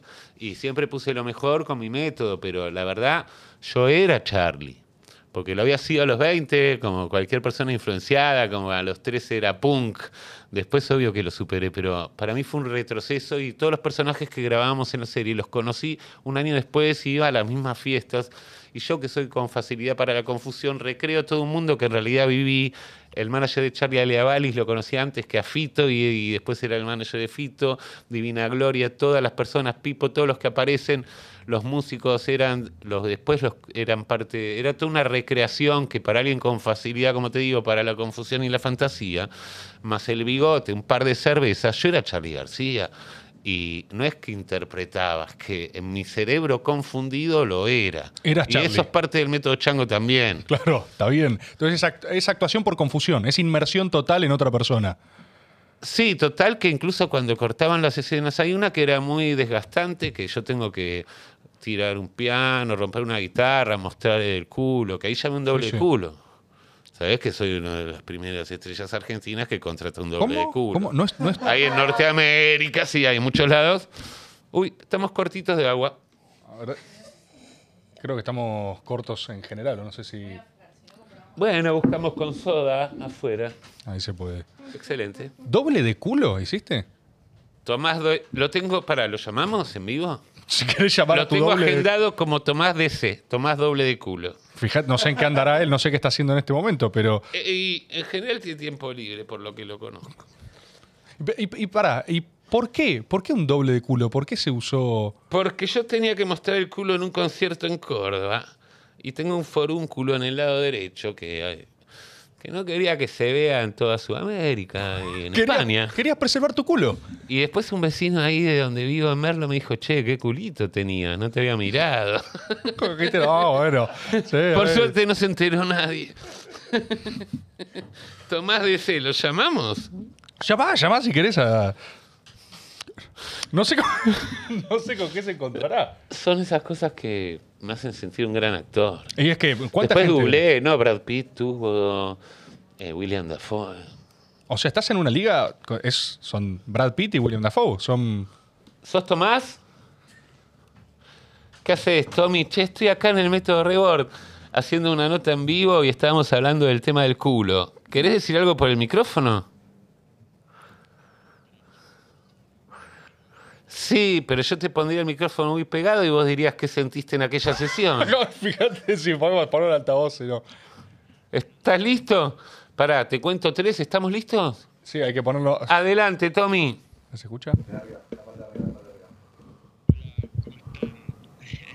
lo que sentí cuando tuve ese rodaje, la verdad, fue un abucheo enorme de, de parte de la gente que estaba. fue hermoso, hermoso compartir escenario con, con Andy. Eh, estar vestidos los dos iguales, éramos iguales. Si nos mirabas de atrás, de costado, de donde sea. De atrás, sobre todo. Por el set de grabación y me decían, Andy, Andy. Decían, ah, no sé, son. Bueno, la verdad que fue, fue muy lindo. Tommy, perdón, ¿el oficio de doble culo es un oficio homologado con sindicato o fue una ocurrencia del momento? No, yo estoy asociado al sindicato de, de dobles de culo. Es un sindicato formalizado, si lo buscan en Google lo van a encontrar. Eh, representa a todos los dobles de culo de toda la Argentina, así que es, es- está todo, todo en blanco, todo en reino. Excelente, muchas gracias Tommy por tu disposición absoluta siempre. Me, me divierte mucho en los medios darte un lugar, ¿no? Como todo el equipo, como Netflix, Mandarina, la productora, Ivo Hodgman, como a mi carriera, como también a Dari, como a todos los que actuaron Campi, Gaspar el Ninito, el equipazo, Oscar Mulete en maquillaje, pero lo tuyo, pelar ahí el culo fue muy importante. No cualquiera es el culo de Charlie García para toda la eternidad. Un abrazo enorme. Nos manda un abrazo a todos. Abrazo ahí del doble de culo de Andy Chango y de Charlie García por extensión también, porque hay que interpretar todo un culo, es un culo con historia nacional. Total.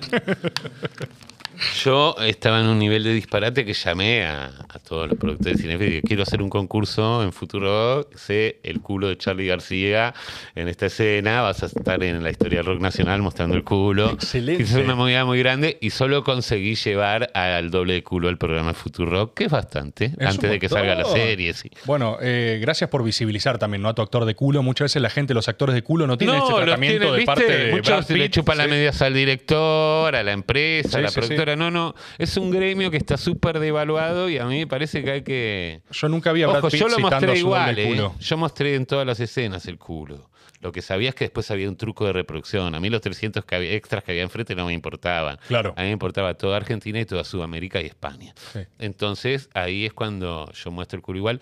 Y algo muy gracioso de lo compenetrado que estaba en el personaje, que en esa escena rompo la guitarra ocho veces, pues se repite mucho en el cine. Y de golpe hay unas tomas donde vos ya no salís, ya hiciste todo, te hicieron, la rompiste, y te dijeron, la rompiste. Y, y de golpe filman contraplanos, pero uno tiene que actuar sin romper guitarras. Yo rompía la guitarra igual, te mostraba el culo de onda.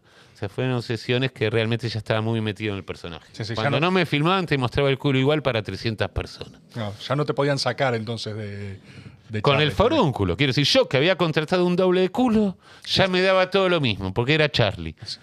Encima dabas tu culo también para esas oportunidades. Sutil su comentario. Pensé que eras un periodista también que venías del palo de la política, de la seriedad. No, no, periodista no. Yo soy solo una persona que charla. Charla para divertirse. Eso es lo que hacemos acá. Estamos en proceso, ¿eh? No, ahí te veo ahí mirando si hay refil, pero no, estamos pero en estaba proceso. contabilizando simplemente. Ah, ok. Eso también para tener en cuenta. Andy, tengo eh, dos áreas más. Hay una que casi no nombramos, pero España y Calamaro siento que es como todo un bloque temático. No es como. O sea, si vos tuvieras tu biopic, ¿no hay una temporada que es eso? España seguro. Calamaro de los 16 años ocupó con primordialidad los primeros tres, ponele. Ok. Tres, cuatro. Unos buenos Son historias largas. unos Una buenos amistad hermosa, muchos episodios, mucha convivencia, mucho apoyo, mucha amistad. De hecho, hace poco, después de muchos años, la recuperamos mediante mensajes porque hay cariños que quedan trascendiendo. Es como los amigos de la infancia. Y en ese momento estuvo muy bueno. ¿Se quizás distanciaron un poco después de esos periodos y decís recuperaron ahora comunicación? Nada es a propósito. La gente se distancia sola y después recupera los vínculos. Hay vínculos que son sagrados, que son los de la infancia, los del disfrute, los del colegueo, los del delirio, los de la amistad. Y eso por ahí, después los caminos se bifurcan, decís, este está hecho un tarado, o el otro dice, este, es un pelotudo. Pero al final lo- el amor queda siempre, ¿no? Eh, yo creo que nuestro paso por la vida es la conjunción de esos pequeños momentos de amor, de amistad o de amor del otro tipo o del que sea. Todas las partes buenas de tu vida es lo que conforman tu vida. No es que es el final o la parte del medio o logré esto o lo otro. Cada enamoramiento de adolescencia, aunque terminara mal, todas las partes lindas es la parte linda de tu vida. Entonces adoro a toda la gente con la que la pasé bien y Andrés lo voy a amar para siempre por eso. Y vos fuiste parte, ¿no? De ese proceso medio llamado el del destape en España con todo eso. O sea, te presentaban en los escenarios, era Calamaro, vos, eh, toda esa misma generación de artistas, que es una. Perdón por el término, ¿no? Ya te lo dije antes con tu viejo, pero es medio una primera liga, primera línea de eh, rock español, rock de España. No, pero yo nada que ver. Yo si fuera la realeza, en ese momento Andrés era Napoleón, Ariel Roth era como un visconde y yo era el bufón. Sí, no, no, nos iba muy diferente a cada uno. Pero hubo un momento en España donde había una familia muy grande. Éramos Andrés y Ariel estaban de novios con dos hermanas, que eran Mar, que sigue siendo la mujer de Ariel, y Moni, que era la mujer de Andrés. Fito estaba de novio con Cecilia y los seis éramos todos muy amigos y compartíamos navidades, experiencias, tocábamos, colaborábamos. Hubo un momento de magia y estaba Makarov en Barcelona. Hubo un momento de magia. Eso fue en el 98, 99. De hecho, salió una portada de la revista del país, ¿viste? Argentinos en España, y ahí estábamos los cinco, pero ellos con razón, eh, eh, y yo colados. Pero hubo un momentazo ahí lindo que duró unos años de amistad profunda y familiar, de pasar navidades juntos y un montón de cosas. Lo que pasa es que la vida es larga, eh, complicada para muchos de nosotros, pero al final los afectos y los buenos momentos eh, superan cualquier tipo de pensamiento, ¿no? Por lo menos en mi caso, queda el sentimiento de amistad y estoy feliz ahora de haber recuperado. ¿Crees que hay algo también de... mm, Vos decías yo era la figura del bufón. La figura del bufón es históricamente muy interesante igual. No, ¿eh? era por ponerme un- en un lugar de humildad cuando vos me mencionabas Sí. figuras que realmente les iba bien. Sí, ¿y por qué? Yo creo que vos tenías algo de humor también. O sea, hay una distancia entre las alegorías a la falopa de Calamaro y agarrar, decir, voy a la playa a tomarme una raya. Eh, siento que es un chiste también, siento que es gracioso, es divertido. ¿Vos lo vivías así también o era como una búsqueda diferente? No, lo mío era mucho más power y directo en ese sentido, solo en ese, ¿no? Entonces creo que después incluso además, humildemente, que, que Andrés después ya se volvió más tóxico, por ahí cayó en, en ese momento en la coca, fui uno de los colaboradores al regreso, qué sé yo. Entonces hubo algo ahí que, que él cayó también después en el discurso y ya en sus otros discos por ahí ya habla más de clonacepanes, de raya, de dealers y o lo que sea, ¿no? Y ahí sí sentí que, que por ahí le di lo peor de mí. Y O sea, ese fue todo. él me enseñó a grabar coros y yo le enseñé a quedar mal Mirá con esto. todo el mundo. Fuiste... que cómo tarde la agüita con gas. Estamos, eh, Puedo convidarte un de mi agua de tu también. agua, pero no tiene gas. No, esta es, no es gasificada. También puedo darte un mate si querés, pero no sé ahí cómo va a ser eh, un cóctel entre agua con gas. Prefiero no mezclar tanto. Bien. Y si no, un poquito de agua acá, así, así está. Nos quedaron unos, un par de, de bloques. No sé cómo estás vos. Con ganas, con tiempo, con energía, con... ¿Cómo estás vos de chivos como para que yo me tome un último recreo? Te voy a ser honesto, no, no tengo chivos, pero si querés ir al baño o lo que sea, puedes hacerlo sin ningún problema y acá hablaremos igual, ¿eh? O sea, eso no hay ningún drama. Tenés absoluta libertad para hacerlo.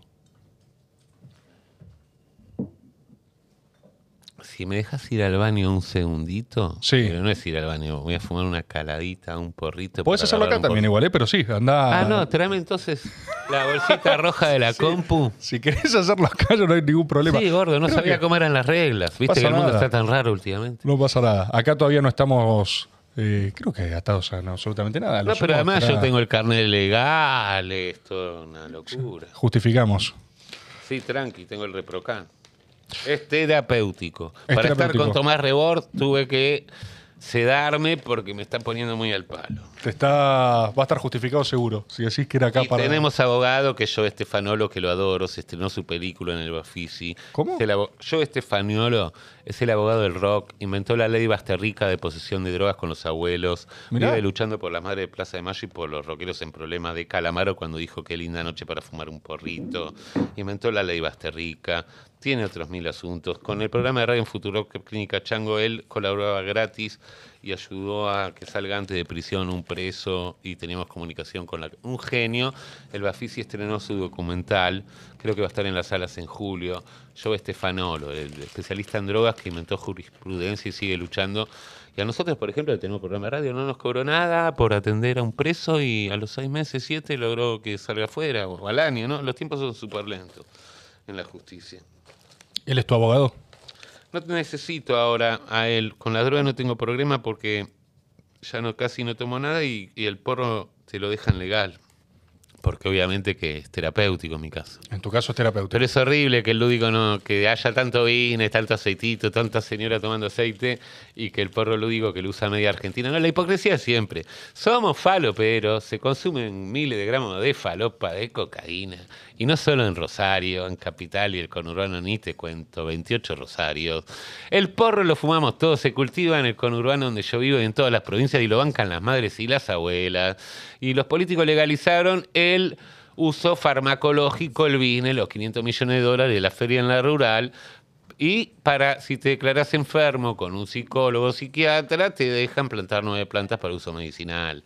Es una careteada más, ¿no? Un business, pero que suma, porque claro, puedo fumarme un porro en tu programa, transportar. El otra vez fui a Mendoza, la otra vez con Julia Mengoría, hace como un año, pero se acaba de inventar la ley y pongo, voy a la aduana, dos gordos vestidos de policía, y, y saco un frasco gigante y digo, traigo esto, eh, tengo el carnet, dice, eh, ¿no es mucho? Le digo, no, no, son 30 gramos, se permite hasta 40, acá tengo el carnet. Es, pero es una banda. 30, 30 gramos permite el Resprocan. 40 de transporte. Y si te vas de vacaciones, ¿qué haces, boludo? No, pero es un montón, no sabía. Es realmente un fracaso. Pero cuando dice ¿no? mucho, le digo, sí, pero es que vamos dos días, le dije yo. Es realmente un fracaso. Sí, pero ¿sabes qué lindo después de esconder tanto en los calzones?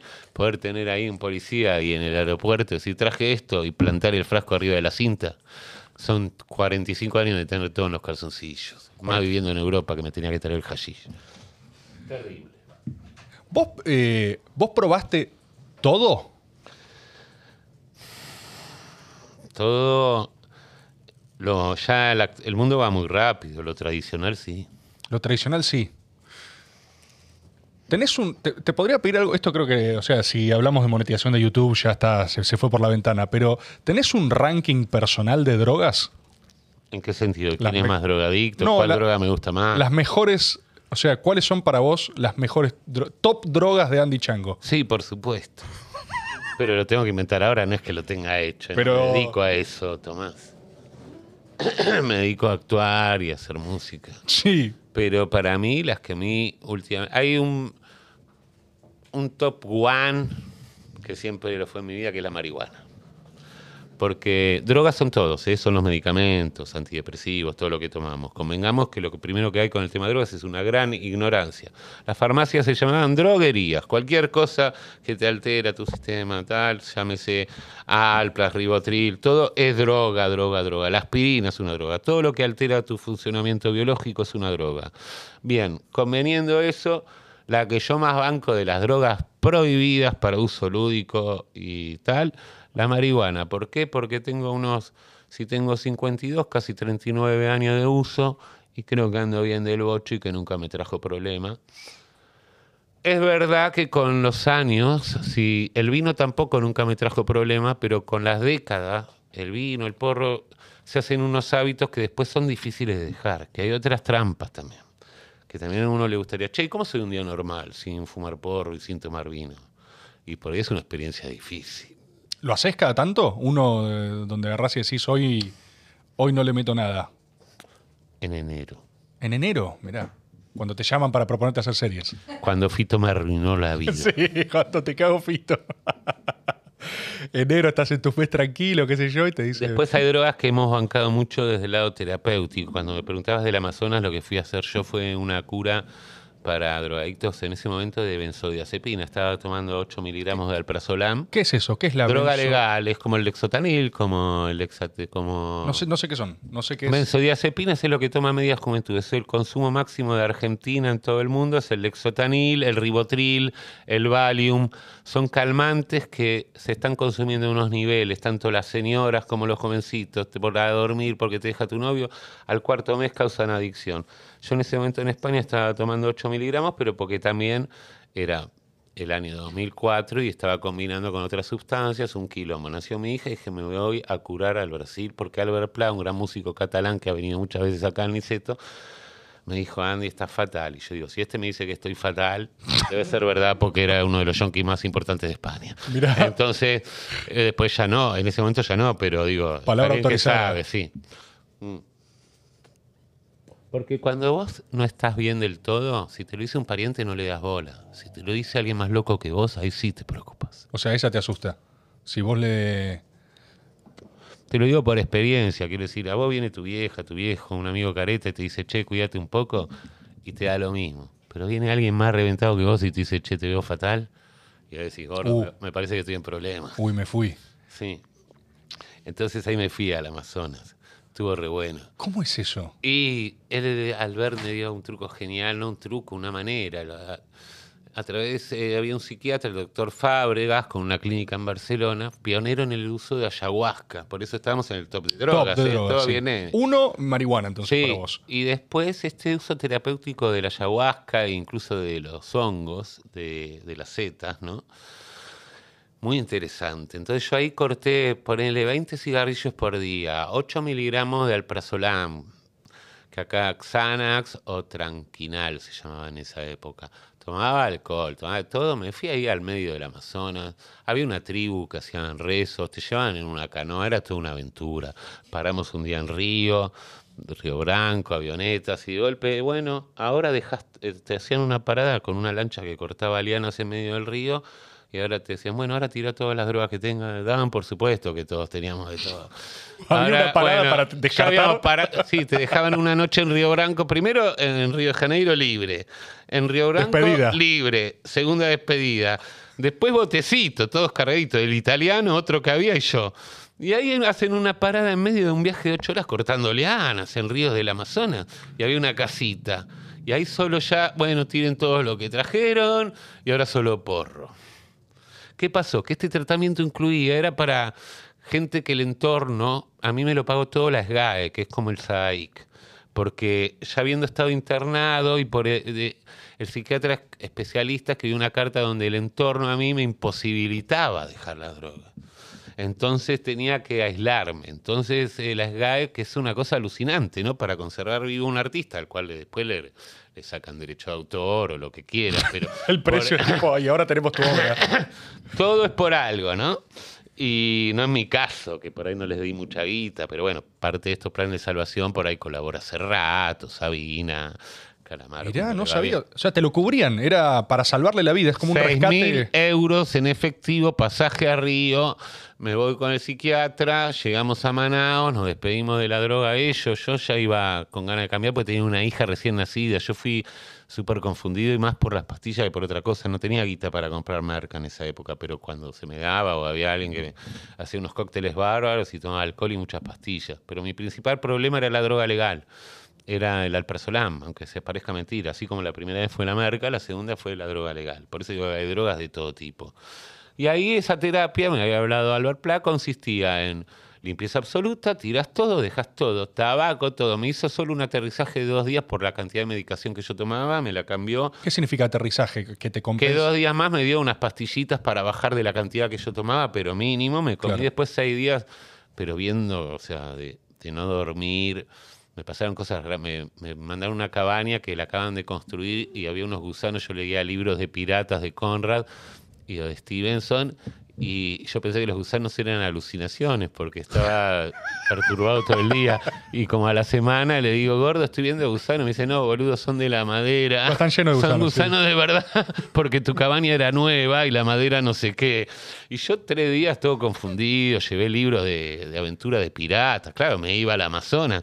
Lo veía todo romántico, como te decía al principio.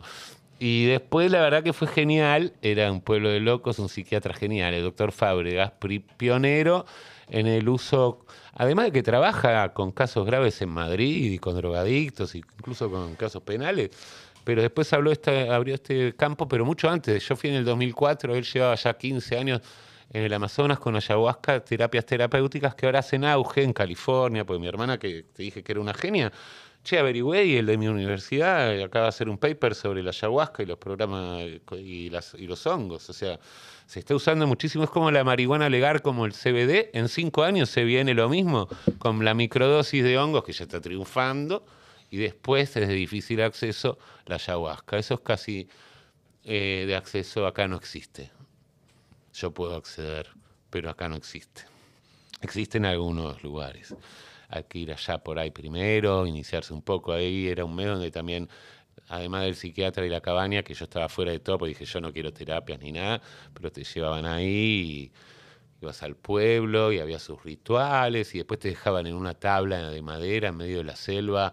eh, A la gente más ya perfecta, un día entero con la noche incluida, a mí me dejaron media jornada, fue un montón. Yo en pelota, en medio de la selva, había serpientes, cualquier cosa, te dejaban un poquito de ayahuasca y un cuenco de arroz, fue una locura. Y de ahí me vino una peritonitis mal diagnosticada que me lleva en canoa con el doctor diciendo, ay, ay, ay. Y por los ríos esos de ocho horas llego a un hospital de Río Branco, capital de no sé qué, del Amazonas, de Brasil. Y, y ahí me pone una camilla, me toca un señor con el dedo regordo, ¡ah!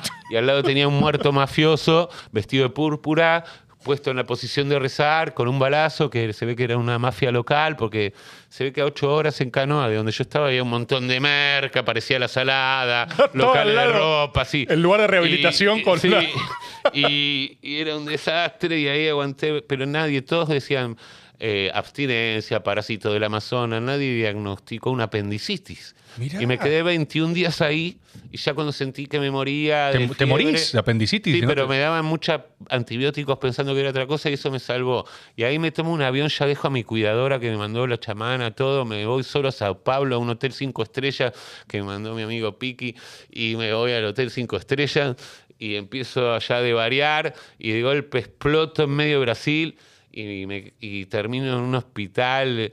Mi viejo, eh, por suerte era médico, como te dije, y voy a un hospital ya roto del todo mientras me hacía un estudio. Ah, y mi viejo ya había llamado a un médico, me opera y me despierto en pelotas en una habitación de un hospital público de Brasil con indios con hachazos en la cabeza, señoras con cuchillazo, y yo me habían robado todo. La ropa, todito, todito, estoy en pelotas en una camilla que me cuelgan los pies. Yo culo no tengo, o sea que mi superficie de huesos daba directo contra la camilla, se me empiezan a hacer hematomas. Digo, papá, sácame de acá. Él dejó un congreso que tenía en Sicilia, me vino a rescatar. El doctor dijo, eh, estaba vivo de milagro, tenía cuatro focos con- con pus que se superaron por eh, los antibióticos erróneos que me daban, pensando falopero, parásito del río, cualquier otra cosa menos una simple apendicitis. Y. Boludo, vos dijiste desintoxicarse es rarísimo, la verdad que es un garrón. La... No, porque fue también un refuerzo, como diciendo, bueno, gordo, porque mi plan original no era tener. Yo me iba a ir igual al mes. Pero me iba a ir a Sao Pablo a pegarme una juerga tremenda. Llevaba como un mes aguantando. Fresco del Amazonas. No, tenía aparte unas ganas de hacer el amor infernales. Y entonces, no, me salió el tiro por la culata, le arruiné el congreso a mi papá, casi me muero, me afanaron todo. Después me rescató mi viejo, me pasó a la parte privada, pero ensayaban carnaval. Y yo escuchaba todos los tambores de noche en terapia intensiva, porque estuve una semana que no sabía qué pasaba. Y digo, ¿cómo consigo porro? Entonces llamé a unas prostitutas para que me traigan porro, ¿no? Para coger y llegaron a terapia intensiva.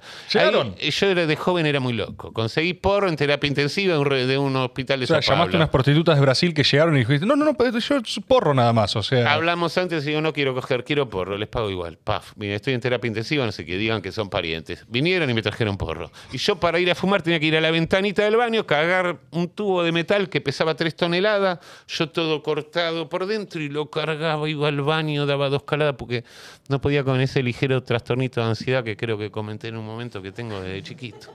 bueno, es, es una dedicación para drogarse, pero es encomiable, es, eh, es pasión. No, esto fue un accidente, estaba dejando la droga. ¿Qué estás diciendo, Tomás?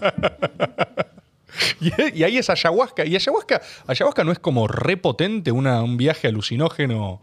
eh, eh, y eso es para dejar de dejar las pastillas. Eh, se está estudiando con gran éxito para trastornos. eh, esto que te pasa algo muy feo. Trauma. Sí. Eh, eh, trastornos postraumáticos. Está sirviendo para adicciones. A mí me sirvió. eh, Yo venía de tomar todo, politóxico total. Eh, está bien, que- pero yo ya estaba listo. Lo, lo de la peritonitis fue un accidente. Yo estaba para Además, volver claro. Y hacerme un homenajito en Sao Paulo y para hacerme cargo de mi hija que acaba de nacer. No tuve nunca más eh, dependencia con la cocaína. Ya eran cosas esporádicas sociales. Eh, amé la naturaleza. Empecé a entender los insectos, las cucarachas, los árboles, la vida, a mi hija. Me resirvió. Me recontra sirvió. Entonces, para casos extremos yo lo recomiendo porque te abre unas percepciones que un ser autodestructivo no tiene. Amor a la vida. Puro amor a la vida. Y una vez que fui ahí, no lo perdí nunca más ese contacto. Nunca más tomé eh, autodestrucción total. Siempre Mirá. tuve mis momentos buenos o malos dentro de un pequeño mundo de discreción, pero nunca más, eh, de verdad, nunca más tenía esclavitud, digamos. Claro. Tremendo. Volviendo entonces, el ranking sería segundo, está ayahuasca. No, ponele. yo metería, porque tampoco me convencen tanto. El porro me, lo tengo ahí al 100%. La ayahuasca y los hongos, al ser Sí. naturales, son muy copados si los manejas bien. Yo ahora tuve que dejar de fumar tabaco por un problemita pulmonar y dije, bueno, en vez de tomar pastillas voy a tomar microdosis de hongos. Pero los que tenemos alguna facilidad para la adicción, lo que era microdosis se convirtió en macrodosis. Y claro, en el mundo actual, con una hija, una vieja, cuentas, todo, se me fue todo al- eh, lejos. Estabas de hongos todo el día. por- no, no, estaba dado vuelta porque no podía fumar y tomaba hongos con vino. No, no hice la microdosis, que funciona muy bien. Claro. Hay tratados psiquiátricos y todo esto lo van a dar con uso responsable. Eh, yo banco todo lo lúdico. Yo cuando estoy bien, ya sé que me puedo comer una buena dosis de hongo en mi casita del country con un vinito tinto y tengo una noche de lujo con cualquier amigo. Pero para sostenerlo como terapia para dejar de fumar, no, no me sirvió. Tuve que recurrir a la ciencia tradicional. Entonces hay más dudas. Pero entonces el ranking es, es porro nada más, ¿no? O sea, No, no, no, el ranking es todo. Todo, todo. Mirá, nacer en Argentina con esa represión, yo nací en el 70, eh, con esa estrechez de cabeza de mi familia, de mis amigos, de todo el planeta Argentina, menos Charlie García, Flaco Espineta y cinco más. Nacer en ese planeta, las drogas fueron una apertura mental hermosa hasta que duró. Lo único que estoy hablando para también los jóvenes que consumen ahora mucho más que en esa época y ahora hasta queda bien. Tengo traperos amigos que me dicen, no, me ayudaste o sos un referente, nos quedamos de risa y yo banco porque sé que fue un salir del armario precoz en la tele a la tarde y eso está... Estuvo bueno, fue valentía. Yo sabía que me tomaba el avión, pero las causas judiciales las tuve, tres, y Estefanolo, vayan a ver la película, me la, por suerte no prosperaron. Eh, era la misma época que Andrés dijo, qué linda noche para fumar un porrito y esa causa sí prosperó. Imagínate cómo era la, la mentalidad general. Era terrible. No, eh, no me acuerdo la pregunta. No, solo estábamos divagando con el ranking. Si es que existe un ranking para No, no, no, no. Quiero decir que todo tiene su momento y su dosificación. ¿Y cuál es el ranking de televisión o pelotudez que te metes? ¿Cuál es el ranking de esclavitud que te metes en el laburo? ¿Cuál es tu evasión? ¿Qué necesitas? Lo, lamentable es que al no haber información y también a- cuando los jóvenes son más impulsivos pueden caer en usos compulsivos de la droga. El uso maduro de cualquier sustancia para momentos puntuales y bien dosificado sería ideal si hay información. Eh, después, eh, en fin, yo en vez de heroína no me gustó nunca, pero el opio puro es un sedante maravilloso que me lo guardo para la tercera edad. La cocaína ya, yo es que abusé, ya no puedo más, pero si no en el momento indicado, cuando tenía que escribir un libro, como grandes escritores, eh, también funciona en dosis pequeñas, como para Freud. Eh, pero es muy difícil de controlar y mucho más siendo pobre y con problemas sociales. Está todo mezclado en un paquete donde ponen a la droga como un monstruo y el verdadero monstruo es la pobreza, la ignorancia y la explotación. Y a partir de ahí los aristócratas no tienen problemas con la droga, nunca lo tuvieron, vivieron los mismos años. Eh, ponen un monstruo, pero el monstruo es la desesperación, es como el fútbol cuando junta odio. Ese odio viene del trabajo y de la explotación y se vuelca en la cancha. Son derivaciones que caen en lugares equivocados. Ahora, vos me decís, fumar paco, un pibe de 10 años, poxipol, un pibe pobre que se lo gasta en falopa y no, boludo.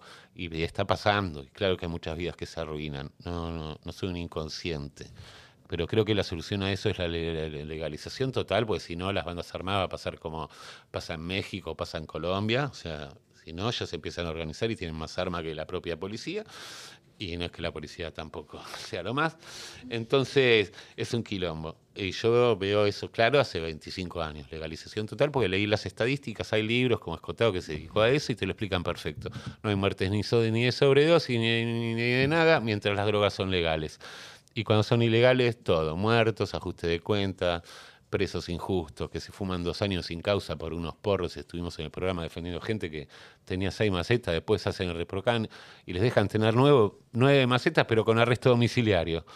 Porque llegó, en vez de dejar de hacer una amnistía para cultivadores, si vas a ganar 500 millones en el Congreso y hacer una feria en la rural. Y los mismos que organizan lo de la rural, ¿por qué no hacen una parte de la entrada para buscarles buenos abogados a los presos que no tienen abogado de oficio? Nosotros en el programa de radio es muy chiquito, conseguimos que uno con lo salga libre. Yo pensé que íbamos a poder abarcar más, pero no saben los tiempos de la justicia. Y después me contó algo, que le contó Zaffaroni, bueno, no lo contó, lo dijo en una conferencia. Los jueces en estos casos de marihuana totalmente arbitrarios, como los pibes se fumaron dos años en la cárcel en espera de la sentencia, por mantener el sistema, ponen dos años de condena para que salgan libres, pero para mantener impune el sistema judicial, que fue totalmente injusto y los tuvo dos años en una cárcel argentina, que no es lo mismo que una cárcel de Canadá. Lo mencionaste, pero ¿la cocaína qué es para vos? Un polvo blanco inanimado. Bien. ¿Querés decir algo más o lo dejamos en descripción literal, empírica, digamos? Es lo que es. ¿Y qué representó? en un momento de mi vida, como te decía, influenciado por la infancia, la represión y todo, representaba también una liberación. Las drogas, es difícil de entenderlo ahora, pero en mi época era como también estar en contra de un mundo careta, de un mundo represivo, era un punto de unión entre músicos. Eh, era un código. Eh, era algo que, que, te hacía unirte afuera de, lo que pasaba en la realidad también. No sé si es algo así. También es verdad que los primeros años, cuando probás la coca y tenés una personalidad como la mía, está humanísimos, porque es como que tu cerebro se pone súper bien. Y si sos un poco tímido, vos créeme, pero yo era tímido al principio, ¿viste? En la adolescencia y todo, no me animaba ni a hablar. Y ahora soy, ¿viste? Hace mil años que digo todo en todos lados, me da igual lo que piensen, todo fue un proceso. Y en ese sentido, en una sociedad tan represiva, el alcohol, la droga, todo sumó para salir de un armario, para salir de un encasillamiento, para estar en, otro lugar. A mí me sirvió, pero también entiendo que, hace mucho daño. Es toda una confusión, Tomás. Eh, un polvo blanco inanimado.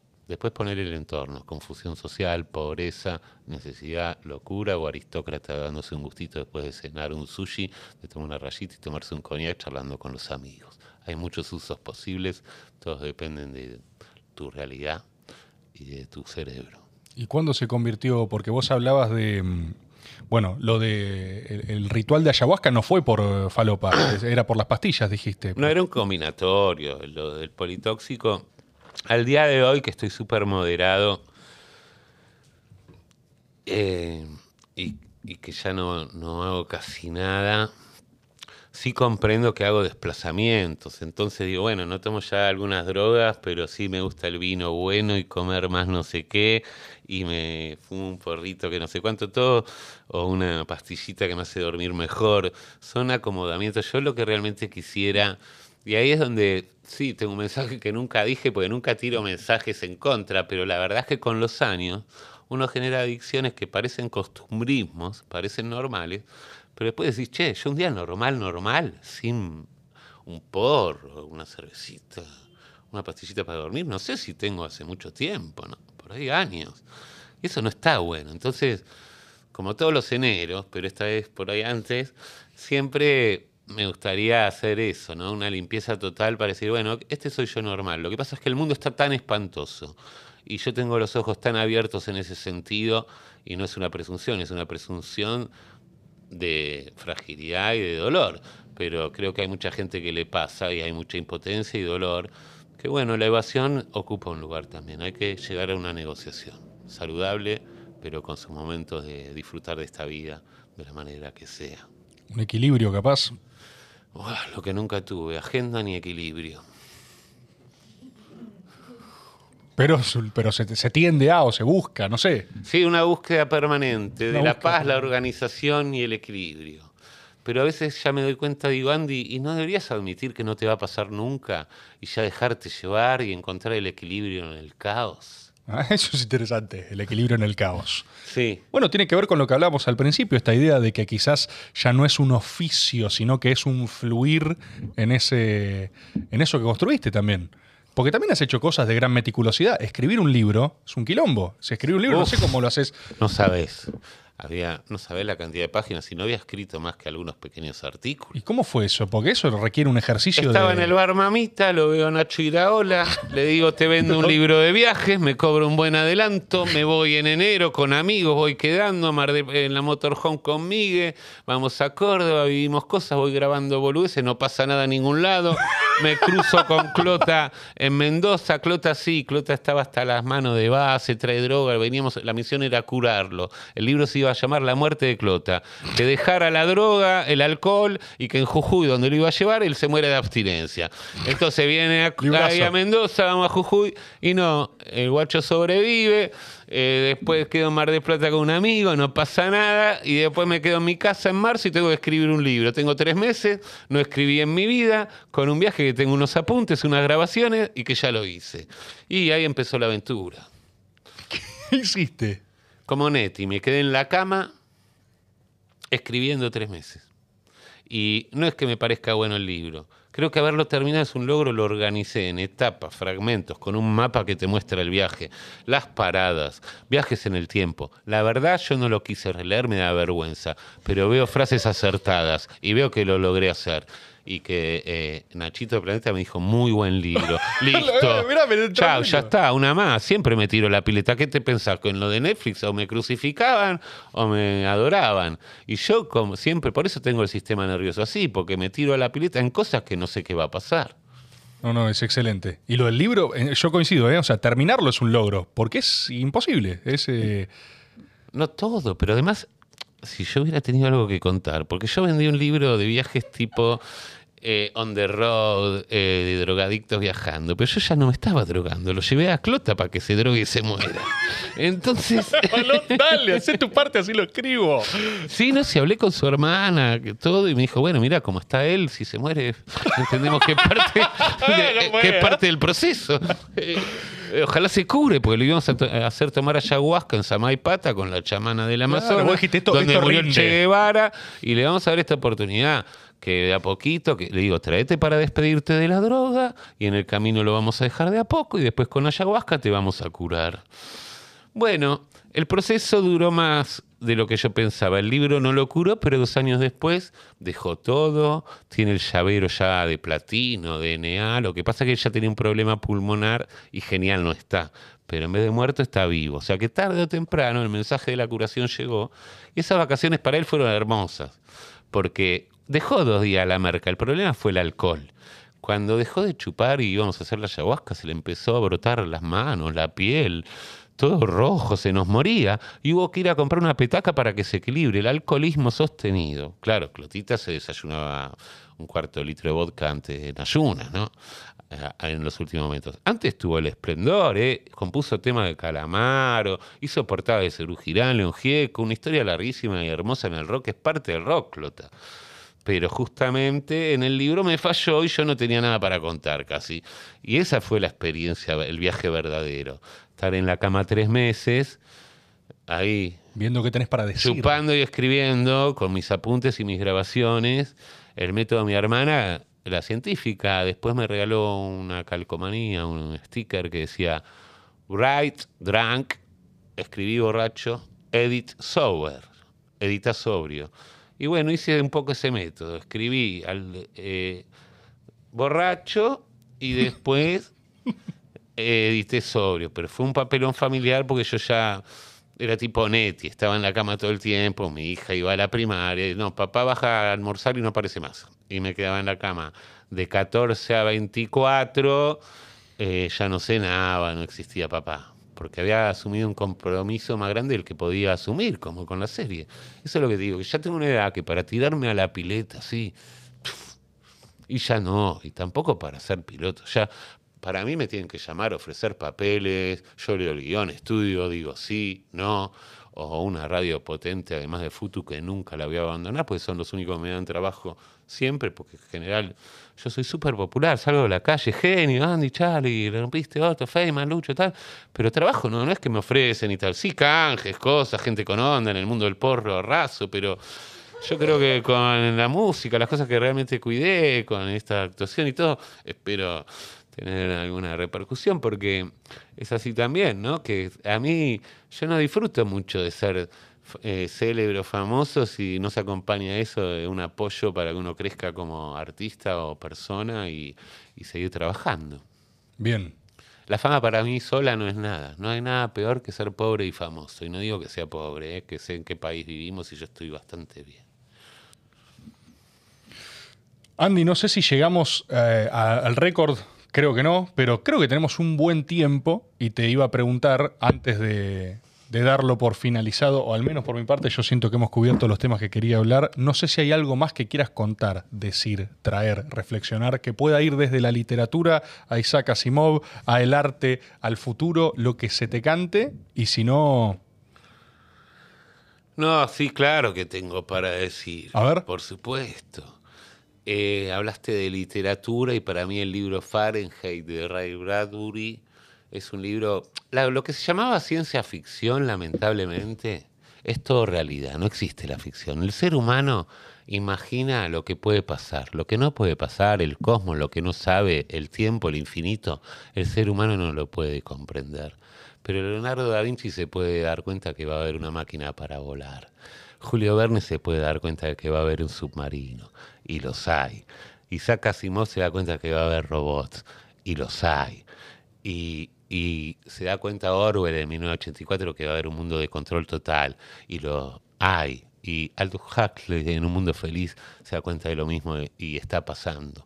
Nunca existió la ciencia ficción. La mente humana está totalmente limitada por su codificación de lo que llamamos realidad, que es solo una parcela de las cosas que pasan y las cosas que imaginamos son cosas que, que van a pasar. Y estas películas terribles que hace Hollywood sobre el fin del mundo me confirman un escepticismo total con respecto al futuro. bien, como para cerrar arriba, Andy. ¿eh? Bien arriba, vamos arriba, como dicen los uruguayos. Bueno, es espectacular. Eh, ¿No querés charlar un ratito más? Yo, mira, si querés charlar un rato más, la compuerta que me interesa es la de la literatura, porque ahí mencionaste un par de cosas que creo que puede haber algo. Eh, me gusta mucho la ciencia ficción también. Ahora estoy con Dune, no sé si leíste Dune de Herbert, o ese no. No, justo ahí no. Pero si querés y ya estamos con ganas de terminar, que yo también, como te decía, hoy tengo miles de compromisos, me gustaría hablar de Stevenson, A ver. que es un escritor que adoro y que en uno de sus relatos de Los Mares del Sur cuenta algo muy curioso. Que él está con su mujer, que era adorable, y está en una tribu, ese fue a Los Mares del Sur, y una tribu que eran caníbales, pero una vez que llegaron los ingleses y tal, hace 20 años que ya no eran caníbales. Pero el cacique, el jefe, seguía siendo el mismo. Y llega Stevenson, el embajador de Inglaterra, hacen una cena y, y se sienta el cacique de, de la tribu caníbal, ya más grande, educado ya por Inglaterra, a comer carne de vaca, que es lo mismo, porque siempre me planteo, ¿Cómo es el humano que lo que más te gusta es lo más parecido a vos mismo? A nivel molecular y químico, la carne de vaca y nuestra carne es mucho más parecido que nosotros a una fruta o verdura. Sin embargo, no sé, somos caníbales. Yo creo que hay un gen caníbal que hace que pensemos que la vaca es algo diferente cuando químicamente es exactamente lo mismo que nuestra carne. Pero bueno, estaba Stevenson con este cacique caníbal ex caníbal, como todos estos reconvertidos de NEA, ex caníbal, y estaban en la mesa con el embajador británico y le dice, pero ¿y qué sentís? ¿No te sentís mal de haber comido carne humana? Y el cacique caníbal en medio de la cena hace, jijiji. Le agarra una risa como que le recordaron algo bueno. Un momentazo, dice el chabón. Como que había hecho una picardía. Claro, ay, me agarraste, ups. No, ahí no, no, no. Una pequeña picardía. Espectacular. Bueno, Andy, ¿la pasaste bien? Súper, súper, súper, súper. La verdad que sí. Espectacular. Y mantuvimos bien a nivel producción, fuiste cuidado, fuiste bien tratado. La verdad es que fue todo alucinantemente bien. Parece un milagro estar tantas horas juntos sin beber. Para mí es un... Bueno, no, no, si me van a faltar el respeto, No, de verdad. en absoluto. Tomás, No, me extraña, en absoluto. Perfectamente hidratado, que es lo que vos querías estar. para lo que es mi ligero trastorno de ansiedad, estar casi dos horas sin beber es un milagro que solo lo hice por vos. Te googleé antes, vi que tenía gente tranquila y dije, Andy, da lo mejor de vos. Perfecto, hermoso. Bueno, Andy, muchísimas gracias por mi parte, por haber venido y compartir un rato. Me divertí mucho, la pasé bien. Le doy las gracias también, como siempre, a nuestro equipo de trabajo, ya mencionado antes con criterio y rigor en algunos de los breaks que tuvimos. Y eh, sin más preámbulos, me despido también por mi parte, ¿no? Ahí cuando tome me haga la señal, nos retiramos definitivamente. Adiós.